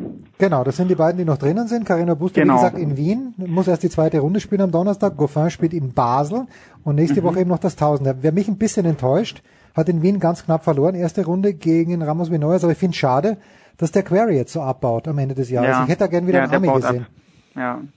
Ja, ist äh, ein bisschen schade, aber ich glaube Curry und Anderson, die, die lassen beide jetzt so nach und die werden es dann wohl beide auch nicht schaffen, äh, sich, sich zu qualifizieren. Eher Del Potro. Ich der Del Potro traue ich auch äh, nochmal so sogar in Paris einen ganz großen Lauf zu oder jetzt in, in Basel, dass er da tatsächlich dann gerade noch die Punkte holt und, und an Carreño Busta vielleicht vorbeizieht. Das würden sich wahrscheinlich auch viele Fans natürlich wünschen. Der zieht jetzt ein bisschen mehr als Carreño Busta, der super solide ist, aber natürlich wenig spektakulär. Ja, man bei aller Liebe für Pablo Carreño Busta, aber wie man sieht, wenn man sieht, wie der äh, ins Halbfinale der US Open gekommen ist, als erster Spieler überhaupt, vier mhm. Qualifikanten hintereinander, was eigentlich mathematisch fast unmöglich ist, äh, großartig. Und dann einen Schwarzmann, der nicht mehr gehen konnte. Also das ist ganz, ganz groß. Ja, also ja. Da, da, und eine dürfen wir nicht vergessen, spielt in Wien im vergangenen Jahr Finalist gewesen. Joe Willy hat auch noch eine Chance, dass er, ja. dass er London ja. schafft. Und weißt du, das, wenn wenn so wäre, dass ich sage, äh, es sind die sechs genannten plus Joe Wilfried Zonga und Juan Martin Del Potro. Ich mag David Goffin, aber wenn ich die Wahl hätte zwischen Zonga und Goffin als Zuschauer, ich würde lieber den Franzosen nehmen. Bin ich voll bei dir, bin ich total bei dir. Bei Zonga ist halt witzig, also der hat eigentlich kein gutes Jahr. Eigentlich ist es mhm. Nein, nein, der meine, hat vier Turniere der ist Papa geworden, wunder, ja. wunderbar alles, ne? Aber der spielt so, irgendwie ist es komisch, aber vier Wochen im Jahr hat er gut gespielt und ja. da hat er dann vier Turniere gewonnen. Genau, das waren äh, das 500 in Rotterdam und dann hat er noch Lyon, Marseille und letzte Woche Antwerpen gewonnen, 3 250 genau. Also ist schon erstaunlich, der Joe. Und ja, ich, ja, und vielleicht äh, nimmt er jetzt, also dreht er jetzt nochmal völlig auf ich glaube, der spielt immer gut in der Halle. Also äh, vielleicht äh, kann er kann er Wien sogar gewinnen und dann Paris und dann wird es nochmal ein heißes äh, heißer Kampf für Del Potro und Zonga. Warum nicht? Also die haben es in der Vergangenheit schon gezeigt. Das sind äh, Big Player. Ja, also das wäre natürlich schon schon genial. Ich habe Goffin gestern gegen Gojovcik äh, kommentieren dürfen. Mhm. Da hat mir Goffin eigentlich auch nicht gefallen, aber Gojovcik hat es ihm so leicht gemacht. Er hat so viel verballert. Äh, leider, ja. Also da war Goffin auf jeden Fall schlagbar gestern. Ja, David Goffin hat natürlich extrem viel gespielt auch. Das hat man auch gesehen. In Shanghai konnte er sich ja kaum mehr über einen Platz bewegen, weil er davor mhm. in Tokio das 500er gewonnen hat. Äh, und davor hat er 250 auch noch gewonnen, in Chengdu, glaube ich. Was Chengdu oder was hat er davor gespielt? Na jedenfalls, äh, David Goffin geht auch Shenzhen, auf dem Zahn. Ja, ja, Shenzhen, genau, da geht, geht auch auf dem Zahnfleisch. Paul, du hast schon angesprochen, du kommentierst diese Woche. Wirst du auch nächste Woche Paris-Bercy begleiten? Ja, und zwar wirklich von vorne bis zum Schluss. Also Nein. Montag bis Sonntag, ja, voll dabei und freue mich schon riesig drauf, weil da sind wir dann auch gut vertreten mit Reporter vor Ort. Da ist der Moritz Lang in Paris. Mhm. Also genau, bin ich bin ich schon aus dem Häuschen freue ich mich schon. Ich das wird sicher ein Spitzenturnier, ja. Ich sag mal so, im nächsten Leben möchte ich als Moritz Lang geboren werden. Bei den guten Turnieren ist er nämlich dabei, der gute Junge. In Paris, ah nee, in, in Paris weiß ich nicht, aber in Wimbledon habe ich ihn gesehen. Und, ja, und, und, Paris ist er dabei und London bei den World Tour Finals ist er natürlich auch dabei. Ja, das ist, dem geht's gut. Dem ja. geht's wirklich gut. Paul, ja. was, was steht noch an diesem Wochenende an, bevor es losgeht nach Paris? Ja, ich muss bei Sky Sport News muss du ich darfst, ran. Also da darfst. ist wieder viel viel Bundesliga, das gehört auch dazu, genau. Und ja, dieses Wochenende Basel, Wien, Basel, äh, ja, Markus Götz und, und Marcel Meinert ist da unsere Besetzung. Die werden das kommentieren und natürlich die, die Österreicher vor Ort in Wien. Hm. Und da bin ich auch mal gespannt. Also ich traue, es wäre vom Team irgendwie, ja, man wünscht sich ja, das wäre das Traumfinale. Ich traue es beiden zu. Ich traue auch Dominik Thiem jetzt mal hier so ein, wieder so ein Hallo wach zu, dass er da an, über sich hinauswächst und auch mal in der Halle eine, eine ganz starke Leistung anbietet vor heimischem Publikum und das wäre natürlich schon, also von der Stimmung her wäre das gigantisch in der Wiener Stadthalle und Jens Hulber vor Ort. Ja, und ich freue mich, das dass ich für, für, meinen Sohn noch Karten bekommen habe, zwar nur im obersten Rang, aber äh, es hat nochmal aufgemacht. Also wenn das wirklich, das wäre wirklich ein starkes Finale. Ich nehme jedes Finale mit Team und jedes Finale mit Zverev, aber das Beste wäre tatsächlich, wenn sie gegeneinander spielten. Paul. Genau, eine frische News habe ich noch. Bitte, das noch, ich jetzt ja, komm, hau, hau, rein, ja. hau rein. Ja, Sascha Zverev hat jetzt gesagt, er spielt die Next Gen Finals sicher nicht.